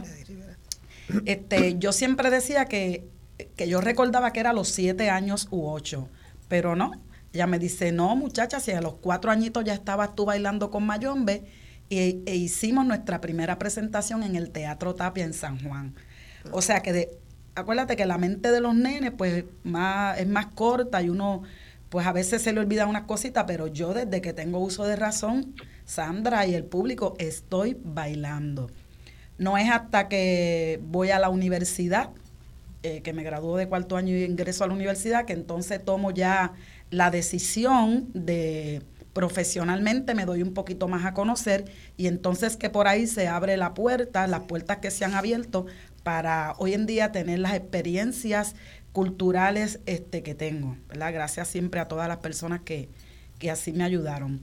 Así es que llevo muchos años, yo tengo unos 50 años un poquito largos, recién cumplidos y orgullosa de que así sea, porque Dios es bueno y, y Él es hermoso estar vivo y sentirse bien y agradecido. Así. es que básicamente entre esa edad que tengo serían como 54, 55 años eh, bailando bomba. Así es que imagínate. Qué chévere. ¿Y la decisión de ser maestra? Y la decisión de ser maestra, yo no, no te podría decir, Sandra, exactamente cuándo fue. Yo sé que yo llegué a la universidad siendo maestra, siendo ya, ya teniendo esa, esa, ¿verdad? Esa visión de ser maestra. Ahora, hubo una, eh, una etapa en mi vida que a mí me impulsó a eso y fueron mis maestras de escuela superior. Mm. Específicamente mi maestra de español, que ya falleció. Y entonces yo las veía a ella en la forma que ellas nos trataban y nos educaban y yo decía, yo voy a ser maestra, pero las voy a emular a ellas. Yo quiero ser como ellas y hacer lo que ellas hacían, cómo trataban a los estudiantes porque a pesar que, en ese tiempo la educación era bien rigurosa y el maestro era allá y nosotros acá, esa parte de, mi vida como estudiante, ese, eh, perdón, esa parte, esa etapa eh, mía como estudiante, fue una etapa hermosa. Tuve una maestra de escuela elemental, mi primera maestra de primer grado, yo no fui a kinder, Zulma Rivera, que también yo siempre la recuerdo con ese cariño, y esa, esa se quedó aquí. Y entonces cuando tomo la decisión de ser maestra, quiero emular a esas maestras que yo tuve. Inclusive la, mi madrina de boda es mi maestra de, de matemática, la clase que más yo odiaba en la escuela. Imagínate si para mí fue importante eh, esa visión y esa proyección, ese impacto que tuvieron esas maestras conmigo, que me llevaron a decidir lo que hoy en día yo orgullosamente profeso, ¿verdad? Que soy maestra y si vuelvo a nacer quiero volver a ser maestra. Eso es bien importante lo que estás hablando de las maestras de esa generación. Somos contemporáneas y yo siempre digo que tuve maestros y maestras espectaculares que iban más allá, ¿verdad? Del deber de enseñarte eh, la materia. E incluso mi mamá me dio clase tres años de matemática, la clase que a ti no te gusta. Y recuerdo con mucho cariño y jocosidad una compañera que me decía, yo quiero mucho a Missy García como persona. Ella era flojita en matemática. como persona la quiero mucho, pero no como maestra. este, así que, que es bien importante, ¿verdad? Este, ese, esa relación esa, esa, igual yo digo de, los de los entrenadores en deporte, que van más allá de, la materia, de, la, de la disciplina técnica. Este, esa combinación de educación y arte, ¿se te hizo fácil o se sintió natural convertirte en una embajadora cultural de lo hice de Puerto Rico? Porque eso es lo que tú eres. Pues fíjate, sí. Específicamente en los años, en los 21 años que me dediqué exclusivamente al kinder. En mi salón todo era música ya fuera música clásica, música contemporánea, música hasta salsa, porque yo decía, eh, dependiendo de lo que yo estuviese cubriendo con los nenes, pues yo, ¿verdad? Para sus pruebitas que siempre uno le da, pues yo los mantenía relajaditos con la música clásica de niños. O sea, mi salón, en mi salón siempre había baile, había música, había movimiento. Creo, y, y esto lo voy a decir con mucha honestidad y humildad, creo que eso fue uno de los elementos importantes de yo haber forjado esos estudiantes que hoy en día me ven y me dicen, maestra, tú eres mi maestra favorita, lo digo y, y me da sentimiento porque eso es lo que yo quería lograr en mis estudiantes que en un futuro, cuando ellos me vieran ya lejos de lo que es el ambiente escolar, me recordaran bonito y, y, y, recordaran esa experiencia educativa que tuvieron en mi salón de clases de esa manera. Así es que la combinación del arte, lo que es el arte completo, hablando ¿verdad? de música, del dibujo, de, de la poesía, Sandra, yo a mí me gustaba escribir lo que mis nenes iban a recitar en, en, los eventos de la escuela. Yo tengo muchos poemas, muchas cositas escritas. Yo era loca con hacer los acrósticos. Venía cualquier eh, evento de la escuela. Vamos donde mi Bulgo, como me decían las compañeros, vamos donde Bulgo para que nos escriba un acróstico, nos escriba una un poema. Porque es que el arte, igual que el deporte, es, son las herramientas que le dan al individuo esa expansión intelectual. Es lo que yo pienso como maestra y como mamá y como ser humano. Así que a mí se me hizo bien, bien, bien fácil y fue un canal que me llevó a, la enseñanza con mis estudiantes honestamente. Eso último que dijiste, es importante que los políticos actuales y los que quieren estar, ¿verdad? Después de las elecciones, la importancia de las artes y los deportes para el ser humano integral. ¿Puedo hacer un comentario? Sí, claro. Abundando un poquito en eso que, tú dices, es importante yo recalcar que yo comencé en el Departamento de Educación, que ahí fue que nosotras nos conocimos en la Universidad de Puerto Rico, tomando las clases de baile como maestra de movimiento corporal. Un proyecto hermoso, pero hermoso que me da pena. Yo ahora que estoy asistiendo a las escuelas a través del programa que tenemos en el municipio, a dar los talleres, me da pena. No hay maestros de baile, no hay maestros de música, no hay maestros, los maestros de educación física son muy pocos. Entonces queremos una sociedad sana, libre de prejuicios, eh, saludable, pero no le damos las herramientas educativas y las experiencias que esos estudiantes necesitan. Eso es. Así que voy a aprovechar el, el, espacio para hacer ese llamado tanto al Departamento de Educación como a las agencias pertinentes. Necesitamos arte, deportes en las escuelas. Urgente. Eso es así. Amén, hermana, como diríamos. Eh, en su breve reseña, Pablo Luis, veo tantas cosas que lo describen, pero quisiera resaltar la del líder comunitario. Pienso que en ese rol puede unir todos los demás, impactando positivamente a una comunidad. ¿Cuán importante ha sido para usted el tener la oportunidad de comunicarse, representar, intercambiar saberes con las comunidades? ¿Es lo mismo que cuando lo hace en una sala de clases con los estudiantes? Ciertamente la comunidad es el núcleo de nuestro, nuestros entornos. Eh, ahí es donde uno eh, ve de primera mano lo que sucede, especialmente en las realidades que, que están viviendo eh, nuestro país. Ahora mismo, como bien ustedes mencionan, en medio de tantas crisis que tenemos, ¿cómo privamos precisamente a nuestras comunidades, a nuestras escuelas, ¿verdad? a nuestros centros educativos, de, los, de las herramientas más poderosas para transformar la educación y el arte, que sensibilizan a las personas? Así que en las comunidades uno está constantemente eh, escuchando, poniendo el oído en tierra para darse cuenta precisamente de todas esas cosas que está eh, carentes nuestros espacios y que, y que se necesitan eh, para, para, poder transformar y, y, cambiar el rumbo del país. El problema que tenemos ciertamente es que no podemos tener políticos que solamente visitan esas comunidades el año de elecciones. No podemos tener políticos que, no son inclusivos.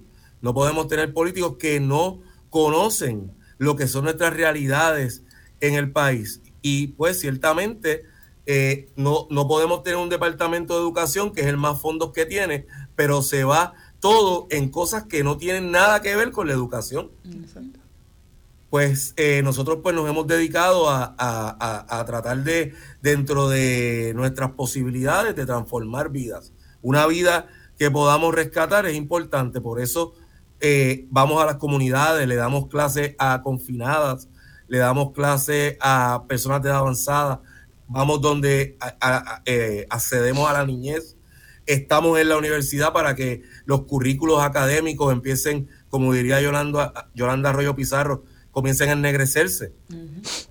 Empiece a haber una participación equitativa, eh, romper con, lo que está sucediendo en el país, que vemos que eh, el liderazgo está falto de personas afro. Todas esas cosas tenemos que, tratar de, atacarlas y pues cuando nosotros comenzamos a, hacer esa gestión, que fue en los años 80, eh, lo veíamos como algo difícil porque no todo el mundo estaba en esa mirada. De hecho, eh, el arte, cuando yo practicaba la bomba, en aquel momento la gente te decía, no, no, la bomba es africana, no es puertorriqueña. Y por eso se inicia incluso un movimiento que empieza a hacer un etnocentrismo, que empieza a decir, no, no, la bomba es puertorriqueña, ¿verdad? Y no es que eh, reneguemos de la herencia africana, sino que hay un asunto de desconocimiento del continente africano. Decimos que somos afrodescendientes, pero no conocemos África. Y cómo ese legado influye en nosotros y de dónde viene, por qué viene, por qué se manifiesta en el Caribe de la forma en que se manifiesta. Así que nosotros tenemos que hacer ese, eh, eh, esa combinación de ir a las comunidades, pero también exigir que se dé el proceso eh, a nivel académico, creando clases de bomba con crédito, creando espacios, ¿verdad?, que reivindiquen a nuestros ancestros. Por eso una concentración menor en afrodescendencia, ¿verdad?, que va a hablar de esa afroepistemología que está ausente en un sistema que está basado en un currículo racista y eurocéntrico. Sí, precisamente en Vamos eh, Puerto Rico, la organización a la cual pertenezco, que trabajamos con las comunidades y decimos que, tienen que, que empoderarse, hacer lo que les corresponde, no esperar por el gobierno, pero a la misma vez saber qué es lo que le corresponde al gobierno y cómo exigírselo. O sea, que ese balance es importante eh, mantenerlo. Y siguiendo su línea, Usted es coordinador de la concentración menor en estudios e investigaciones transdisciplinarias en afrodescendencia. Qué nombre largo. Sí. ¿Nos puede hablar un poquito de, sobre ese programa, que es una concentración menor? ¿Es solamente para los estudiantes de la UPI? ¿Cómo funciona? Por ahora, por ahora sí, eh, pero es, un proyecto que, ha sido un esfuerzo no tan solo mío, ¿verdad? Eh, eh, y es importante reconocer, esto viene desde hace muchos años. Es un esfuerzo que, viene a través de personas que han estado eh, esforzándose grandemente para que haya un currículo que, eh, incluya el tema afro, ¿verdad? La herencia africana en Puerto Rico su, y su entorno, ¿verdad? En el Caribe y su enlace con el continente africano. Así que eh, esto viene desde Isabel Ocenon Cruz, esto viene desde Maris Ramos Rosado, Doris Quiñones, Ada Verdejo, eh, María Elba Torres, Mayra Santos Febre, eh, y muchas, muchas personas que, que estudiaron, Gamaliel Ramos, que han estado dando esa batalla, Palmira, ¿verdad? Que la tenían hoy aquí. y finalmente, ¿verdad? Luego de, de un esfuerzo titánico, se logra que haya una concentración menor que es eh, básicamente, ¿verdad? El bachillerato viene siendo la concentración mayor y esto, ¿verdad? Es un área de énfasis que lo que hace es que eh, uno, un estudiante puede tomar una cantidad de cursos que le van a aparecer en su eh, transcripción de crédito, pero también puede hacer un portafolio que lo puede utilizar para más adelante poder solicitar estudios graduados. así que es una pequeña especialidad, oh. ¿verdad? Eh, y eh, nosotros tenemos ahí 15 créditos, una clase, ¿verdad? Que es el marco teórico y la justificación, que es la de estudios y afrodescendencia, epistemologías afrodescendientes, una de introducción a la transdisciplinaridad en el marco metodológico, una de investigación y afrodescendencia, ¿verdad? Una construcción social de las subjetividades afro, que es, el tema de diseño y desarrollo, y finalmente se presenta la investigación, que esas investigación se presenta en el Afroseminario de Investigación, Creación y Servicio, que ahí presenta los resultados y las conclusiones, ¿verdad? Y ahí son 12 créditos y el, una electiva libre, pues serían los 15. Qué chévere. ¿Qué receptividad ha tenido eso en la comunidad universitaria? Pues mire, eh, ahora mismo en la UPR Río Piedras eh, hemos, ¿verdad? Se han desarrollado varias actividades y proyectos que eh, están encaminados a la afrodescendencia. ¿Por qué? Porque hay una sed enorme de participar de todos estos proyectos. Hay una sed enorme.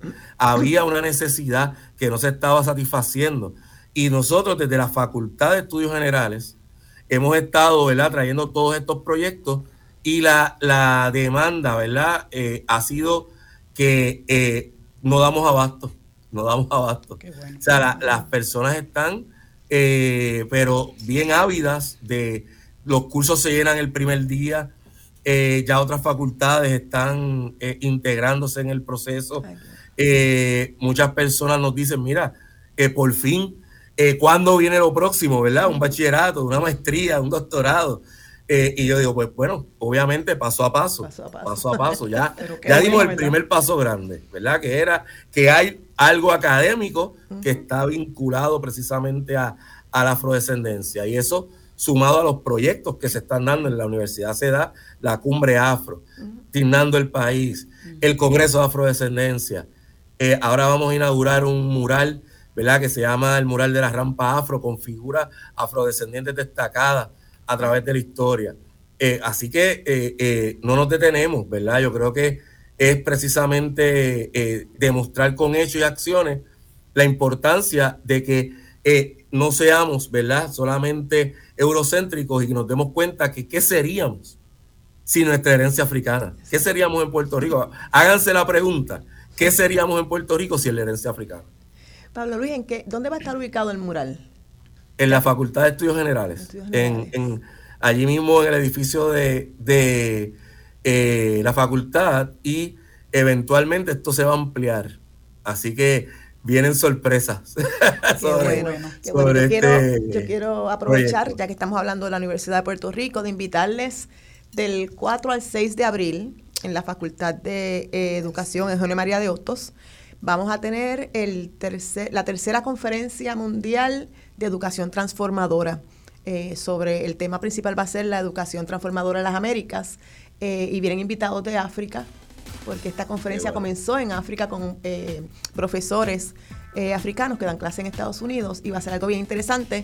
Eh, van a ver las promociones luego del 4 al 6 de abril. Vamos a ir a la pausa que nos corresponde. Cuando regresemos y escuchemos un poco de la música de Tite Curet, continuamos aquí con los invitados.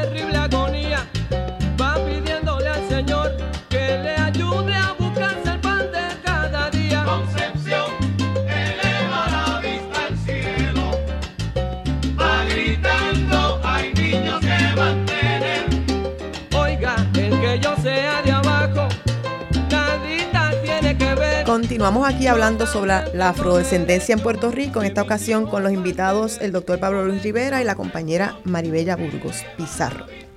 Antes de entrar en sus proyectos individuales, les quisiera preguntar su opinión sobre el impacto que podría tener una ley como la Ley 24-2021 sobre la erradicación del racismo y afirmación de la afrodescendencia en Puerto Rico en sus trabajos y proyectos.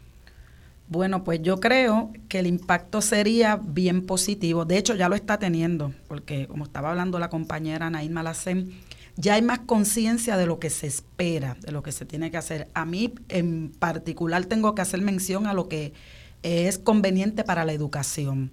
Así es que el hecho de que esta ley ya, ya sea aprobada ya se aprobó y pueda entonces irse expandiendo a todos los niveles en Puerto Rico, pero específicamente al, a lo que es el ámbito educativo, a lo que son las aulas escolares, es bien importante para sacar a la gente de ese círculo, ¿verdad? De, de hablar del tabú de la afrodescendencia, y como bien decimos, de hablar de cuando hablamos de la afrodescendencia, siempre hablar de lo que es la esclavitud. Ya no somos esclavos, ya salimos de la esclavitud Así es que hay que tener una visión más clara de eso y esta ley nos permite a nosotros como puertorriqueños poderlo hacer sin que nadie nos, nos discrimine, este, sin miedo, porque a veces los maestros se ven, yo lo sé porque lo he vivido, en la escuela se, se sienten cohibidos de hablar del tema, no sé si Pablo Luis ha tenido la misma experiencia, pero tú, tú y yo sabemos que es así, se sienten cohibidos, nos sentíamos este, retraídos porque pues no estábamos seguros de lo que íbamos a decir,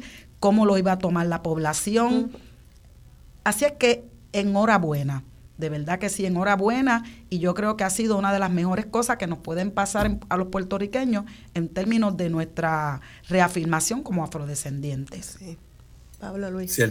ciertamente ha tenido un, impacto positivo y, ha sido eh, no solamente en las instituciones académicas, que eso para mí es, bueno, ¿verdad? Eh, es que ha llegado a otros confines. Ahora mismo nosotros hemos creado proyectos en distintas empresas privadas, ¿verdad? Para discutir los temas de la afrodescendencia y que se pueda manejar mejor el tema dentro de las empresas. Y ha sido por esta ley. Así que quiere decir que, ha, traído una conciencia nacional eh, que era importante. Yo creo que eh, el tema estaba ahí eh, en, en, todos los lugares, pero ahora esto te obliga a tener que realizar una serie de eventos que crean una conciencia nacional importante y que pues ciertamente logra, ¿verdad? Como bien menciona Maribella, que, que las instituciones y las personas entiendan lo que es la afrodescendencia y hay una participación equitativa y la discusión sea más amplia y sea más formal. ¿Verdad? Porque eso es, lo que me parece importante, incluso eh, esto ha calado tan hondo que, eh, ahora mismo próximamente va a salir un currículo antirracista en el Departamento de Educación, del cual estuvimos, ¿verdad?, participando en, el diseño, en, los escritos, junto a otras personas, otras figuras, ¿verdad? Ibe Chiclana, eh, Ramos Perea, Doris Quiñones, Luis Rafael Sánchez, o sea que, que está provocando lo que, lo que hacía tiempo, hacía falta, y es que en todos los renglones se dé una discusión amplia y que haya un reconocimiento eh, de, nuestra afrodescendencia y una reparación. Porque aquí hubo ciertamente un proceso muy nefasto de racismo institucional que tenemos que liberar, ¿verdad? No solamente hablar de África y de la esclavitud, tenemos que hablar de los reinos, de los imperios, de las personas del cimarronaje, de las personas libres, de los libertos, de las aportaciones, de la inteligencia negra. Y eso es fundamental y la conciencia se crea poco a poco, paso a paso, y ciertamente esta ley forma parte de ese proceso que es justo y necesario. Haciendo, haciendo hincapié en lo que dice Pablo Luis, es como el despertar.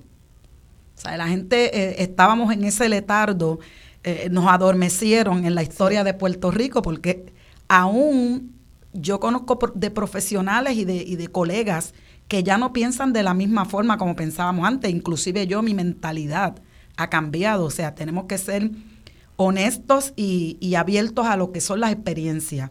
Y muchas de las cosas que a nosotros nos decían, y yo voy a hablar en mi carácter personal, en Loíza, de lo que representaba. Oye, tan sencillo como que no se utilizaba la palabra afrodescendiente. Esa palabra yo no la escuchaba cuando yo estaba en la universidad. Exactamente. ¿Verdad que sí? Así es que hasta en eso hemos eh, cambiado. Así es que esta ley, como bien decía eh, este Pablo Luis, va a ser eso. Ha sido una parte este, importante de ese despertar como puertorriqueños, específicamente hablando de lo que somos nosotros. Así es que enhorabuena, vuelvo y lo repito, yo creo que ha sido de las cosas mejores que nos pueden suceder. Y es bien importante incluso para nosotros, las personas negras, que, que, nos criaron algunos con muchos complejos, con, con temores. muchos nosotros tenemos que aprender. No es solamente para los que no son visiblemente negros o para los que entienden que no lo son, este, sino para nosotros poder ¿verdad? despertar ese orgullo, representar, eh, es bien importante. Pregunto sobre el currículo del Departamento de Educación. ¿Es para todos los niveles o hay un plan piloto para un nivel específico? Sí, va, va a ser eh, eh, una guía, una guía. y la intención es que se empiece a difundir en, en los maestros de estudios sociales y luego se siga ampliando. Eh, la, idea es que se, se le den talleres a esos maestros porque lo importante es que puedan implementar ese conocimiento, que va a ser un conocimiento distinto al que hasta ahora se había recibido, ¿verdad? Ahora cuando hablan de, que, eh, pues no se sentía un orgullo de los afro, pero imagínese usted, si cuántas imágenes, cuánta historia, cuánto se hablaba en la historia de Puerto Rico en los grados primarios sobre la negritud y la afrodescendencia. Pues realmente no se hacía.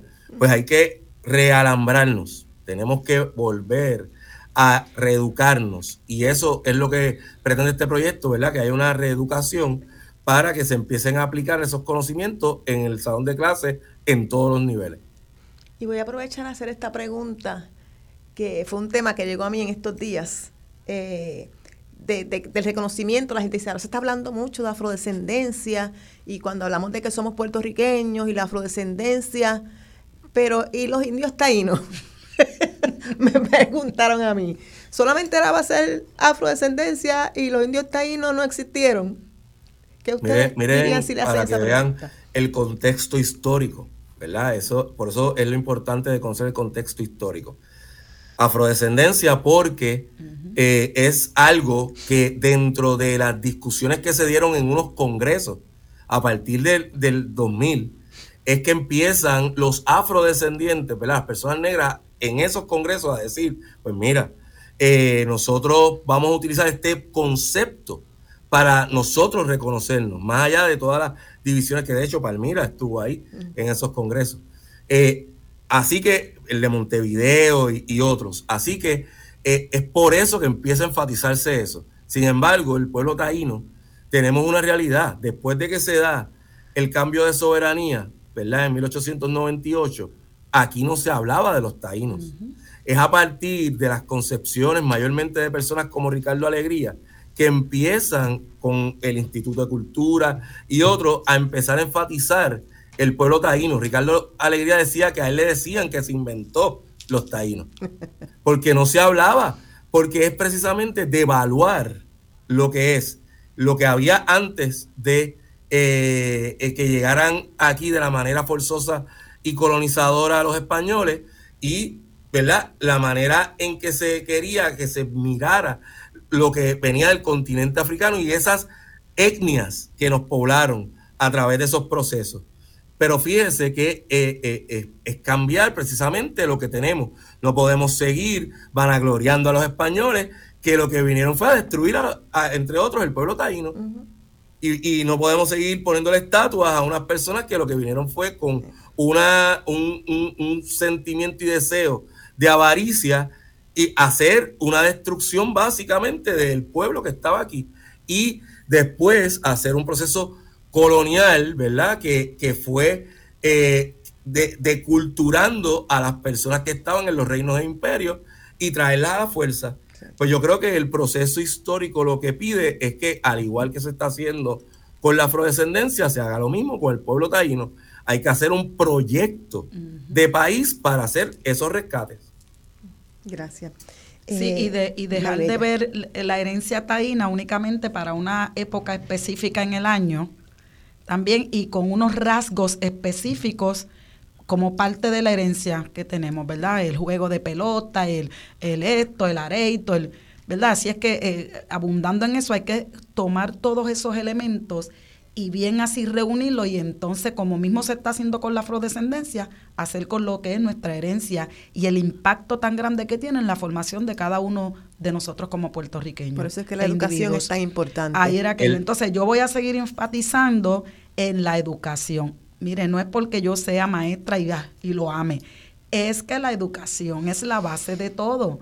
yo le decía a los nenes que lo que mal se aprendía, mal se hacía.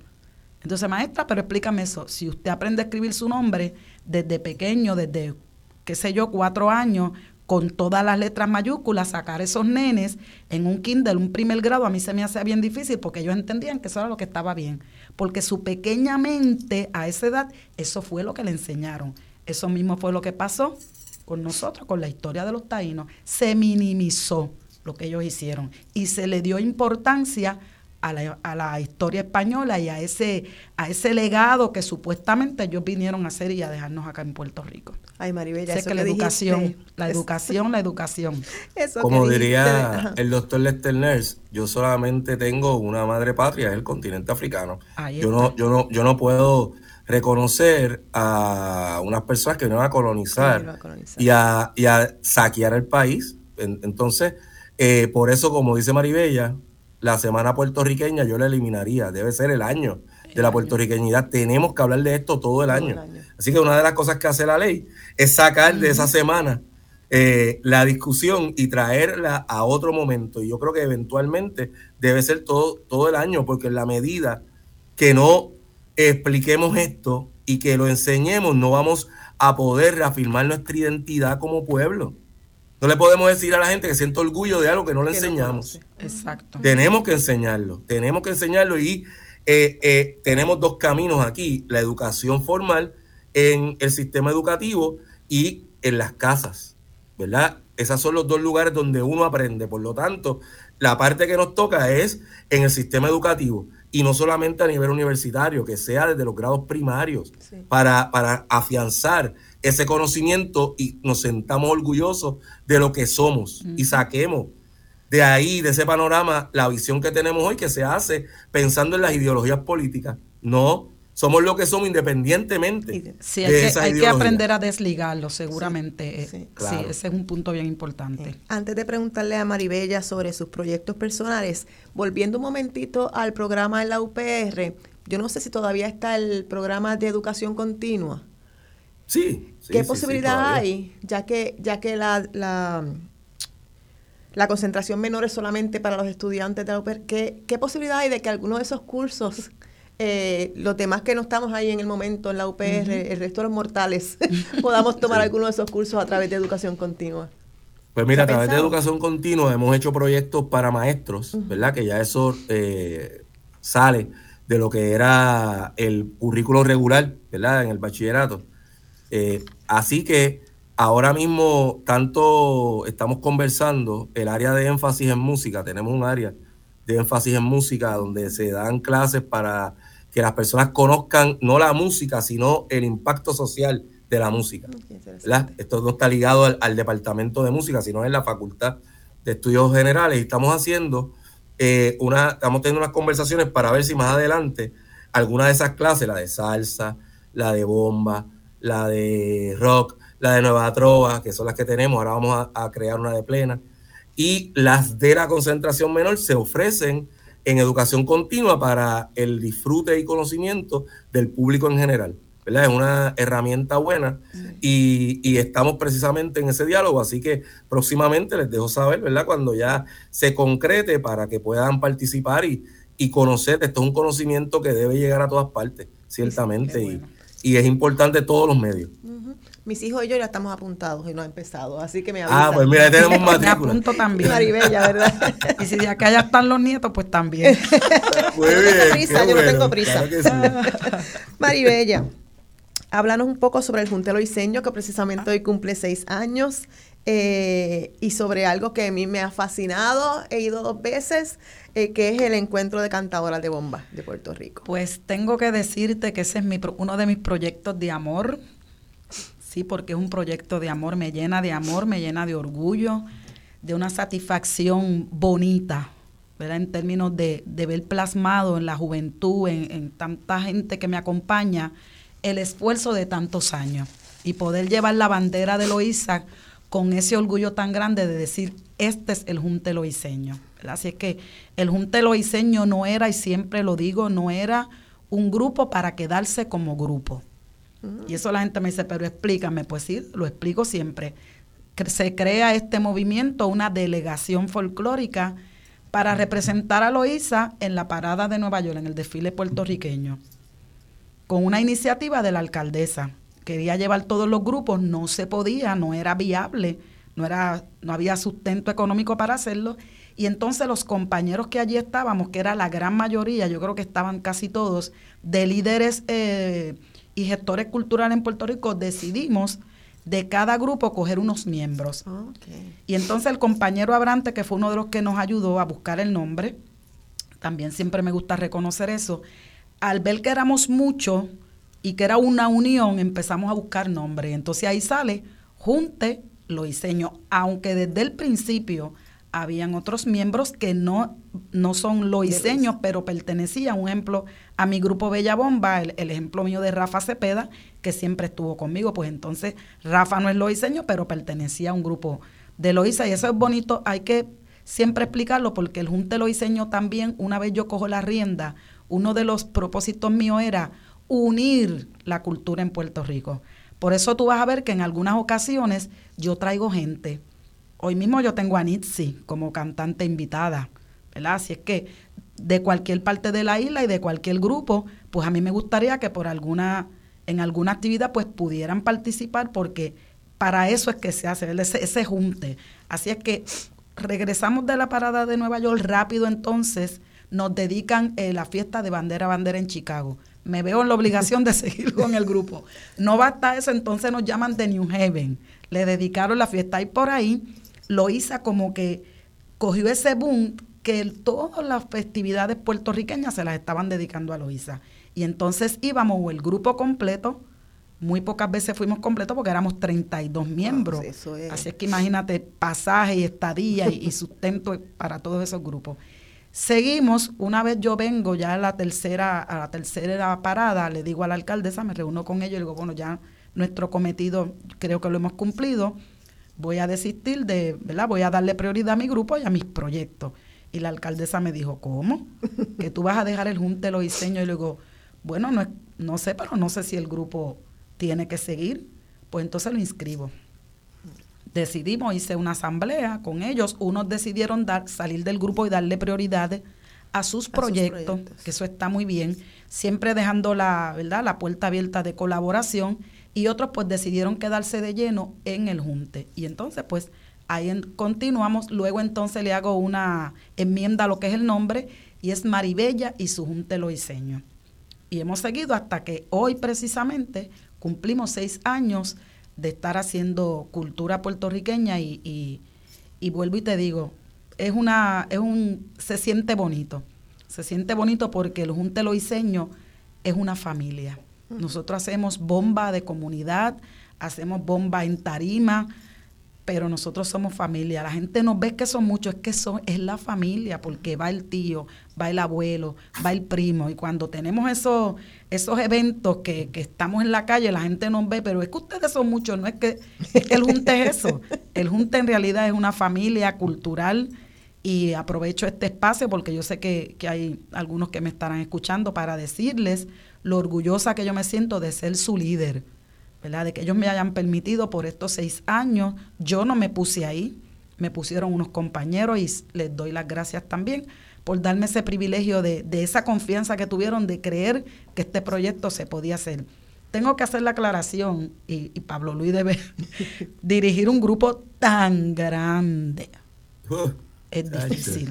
O sea, demasiado difícil. Demasiado es complicado. La gente no tiene idea de lo que hay detrás de ese grupo, ¿verdad? De, la cada cabeza es un mundo, como dicen. Uno, se convierte en un psicólogo todavía los, de, de, tantas personas. Sí, y todavía los espacios aquí, y esto lo digo con mucho respeto, ¿verdad? Sin que suene, no, no valoran los grupos folclóricos, o sea, no nos quieren eh, tener y al Junte yo tengo que, darle gracias a Dios a toda esa gente que nos ha dado esos espacios que hemos llegado más allá de lo que en mi mente pudo haber pasado. O sea, nosotros hemos hecho tarimas como Bellas Artes, hemos estado con Cuco Peña, han sido tantas cosas, los viajes, ha sido algo que, que, que yo me quedo así, yo digo, wow, Señor, gracias, teatro, tapia, que uno no se lo esperaba, pero todavía manejar un grupo de esta índole tan grande, ahora es que yo entiendo a a Areitos y bajo de Puerto Rico, ¿sabes? Porque yo digo, wow, es que es difícil llevarlos y, y, y recompensarlos económicamente como ellos se merecen, como nos merecemos los, los gestores culturales y los artistas de la cultura. Así es que felicidades a mi gente bella del Junte Diseños. Nos vemos ahorita. No sé si puedo decir aquí dónde vamos a estar. Sí, como Si vamos a estar hoy este, en, el, en la Casa de la Bomba en Loíza, nada más y nada menos que el imán. Es increíble que todos los años a mí me toca esa fecha para tocar en el imán, aunque yo no les coja. Pues sí, lo que pasa que este año vamos a tener una una celebración diferente y es que nos vamos de familia en un chinchorreo el día 10 de marzo. Esa va a ser nuestra, nuestra actividad de, confraternizar y de celebrar nuestro aniversario número sexto. Pero sí, hoy vamos, hoy vamos a bombear en el imán. Los invito a todos los que quieran ir a pasar ese ratito bonito con nosotros desde las 6 y 30. Quienes no los hayan visto, les invito a que busquen en las redes sociales y es una, una energía espectacular. O sea, es una cosa eh, que no tengo palabras. Háblanos un momentito del, del, del encuentro de cantadoras para entonces preguntarle a Pablo Luis sobre su proyecto. Pues el encuentro de cantadores es otro, otro proyecto que paro de amor. Estoy un día en mi casa y, y, hablando en conversaciones con la alcaldesa para hacer actividades pues un poquito diferentes a lo que ya estamos acostumbrados de los batallas y otras cositas. Le digo, ay sí, alcaldesa, me gustaría hacer algo este diferente. Y estoy así, y de momento yo digo, ¿y si hago un bombazo? Porque esa fue la idea. Solita en mi casa, digo, ¿y si hago un bombazo o un toque de bomba donde yo reúna a todas mujeres? Yo dije, sí, mujeres que, ay, sí, dos o tres que canten, vamos a hacer un... Y se lo comunico a mi hermana Beba Febo, que siempre está conmigo en mis planes, y, le, y me dice, oye, esa idea está buenísima porque nunca se ha dedicado nada para, para mujeres solas. Ya tenemos el encuentro de tambores, este, varias cositas. Y me quedé así, se lo comunico, le empiezo a dar casco y llamo a la profesora Nelly Lebrón, fue la primera persona que yo llamé. Ay, la tuve aquí en diciembre. No, y, y, Nelly y yo trabajamos juntas cuando ya era maestra de educación especial. Y luego entonces llamo a Chamir Bonano y le pregunto que qué les sí. parece la idea de hacer un toquecito. Estoy hablando una idea sin presupuesto y sin fecha. Solamente una idea del corazón. Uh -huh para hacerle el cuento corto, ese primer encuentro empiezo a llamar gente, llamo a, ay, pues le digo a Beba, ay, pues lo voy a hacer diferente. Vamos a hacer algo que unamos todas las regiones, por lo menos sí. lo que lo que conocemos como las regiones de impacto y de desarrollo este primario en la bomba, aunque se conoce que en Puerto Rico hubo muchas áreas que se bailó bomba que la gente ni que desconoce. Así es que comienzo a llamar por sectores, por regiones Mayagüez, y todo el mundo emocionado. Cada persona que yo llamaba y me, me impactaba o me, me, ¿cómo se llama? Este, la palabra no me sale ahora, me, me inyectaba su buena energía y su emoción, a mí yo iba creciendo. Uh -huh. La emoción mía, el corazón, yo dije, mira, entonces dije, pues hay que ponerle, empezamos a buscar nombre, digo, no, pues vamos a ponerle encuentro de cantadoras de bomba una persona me preguntó que por qué cantadora, pero yo seguí indagando, seguí hablando con Nelly y en realidad si era que se le llamaba las cantadoras de bomba, ¿verdad? Y siendo un elemento tan importante en la bomba y que nunca se le había rendido esa, ¿verdad? Esa, ese espacio y esa importancia, me dio con hacer eso. Yo te tengo que decir, y le doy gracias a Puerto Rico, a la alcaldesa que creyó en mí, a ese grupo de mujeres ese día en mi casa, yo me llegué a mi casa, yo la gente decía, esta mujer no duerme hoy porque eso fue un maratón ese día. Pero la felicidad mía de yo, yo cerraba los ojos, veía a la gente, cuando esas mujeres empezaron a cantar, que abrieron aquella boca en el parque histórico Cueva María de la Cruz, el que no estuvo allí, no se perdió una experiencia que jamás la podrán vivir. Fue algo extraordinario. Y de ahí pues seguimos haciendo, pasó como con el Junte. Van tres. Van tres, ya estamos en el cuarto. Este año, si Dios lo permite, el 15 de octubre. Pues ya yo tenemos la el fecha. primero lo vi por Facebook. Y ahí fue que me dije, espérate, tío, tiene que ser. Y el segundo fui con mi hermana, que ha vivido casi toda su vida en Estados Unidos, y hubo una de las interpretaciones que cuando yo miré, ella estaba plegada llorando, yo también, y aquello fue un momento espiritual espectacular. espectacular. O sea, y fui al tercero. Así que seguiremos. Este, ay Dios mío, qué, qué lástima que tenemos poco tiempo. José Luis, el proyecto Afrolegado. Pablo Luis. Pablo Eh, Luis, dije José Luis, José Luis. discúlpame.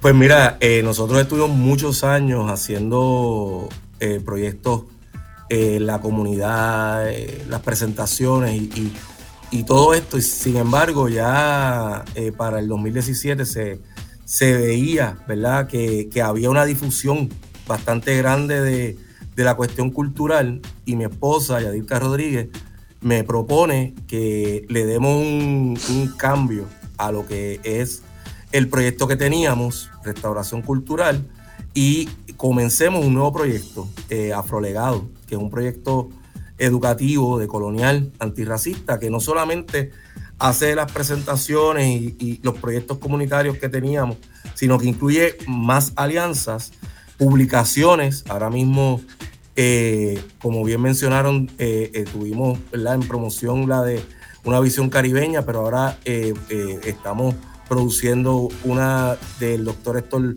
Luis Rivera de Jesús sobre Tite Curet y sus letras. Eh, y vienen unos cuantos proyectos, ¿verdad?, de publicación. Y eh, eso, ¿verdad?, lo que ha hecho es que nos permita llegar a los espacios, a las comunidades y, a esos lugares, ¿verdad? Eh, en mi caso, yo soy natural del barrio San Antón en Carolina. Por lo tanto, eh, sabía las carencias que habían en esos lugares. Así que es básicamente eso, eh, llegar con una nueva mirada a todos los espacios. Pablo Luis, ahora lo dije bien. Eh, por favor, búsquenlos a ambos en las redes sociales para que tengan más información. Es una lástima que tengamos que terminar ya por espacio de tiempo. Muchas gracias a ambos. Ha sido un honor para mí haber podido compartir Un con saludo a mi cimarrona, que no se me olviden que están en sintonía. Muchas, Muchas gracias, a ustedes por el espacio. Hasta la próxima. Muchas bendiciones. Igual, Salud. un abrazo. Siempre sumando.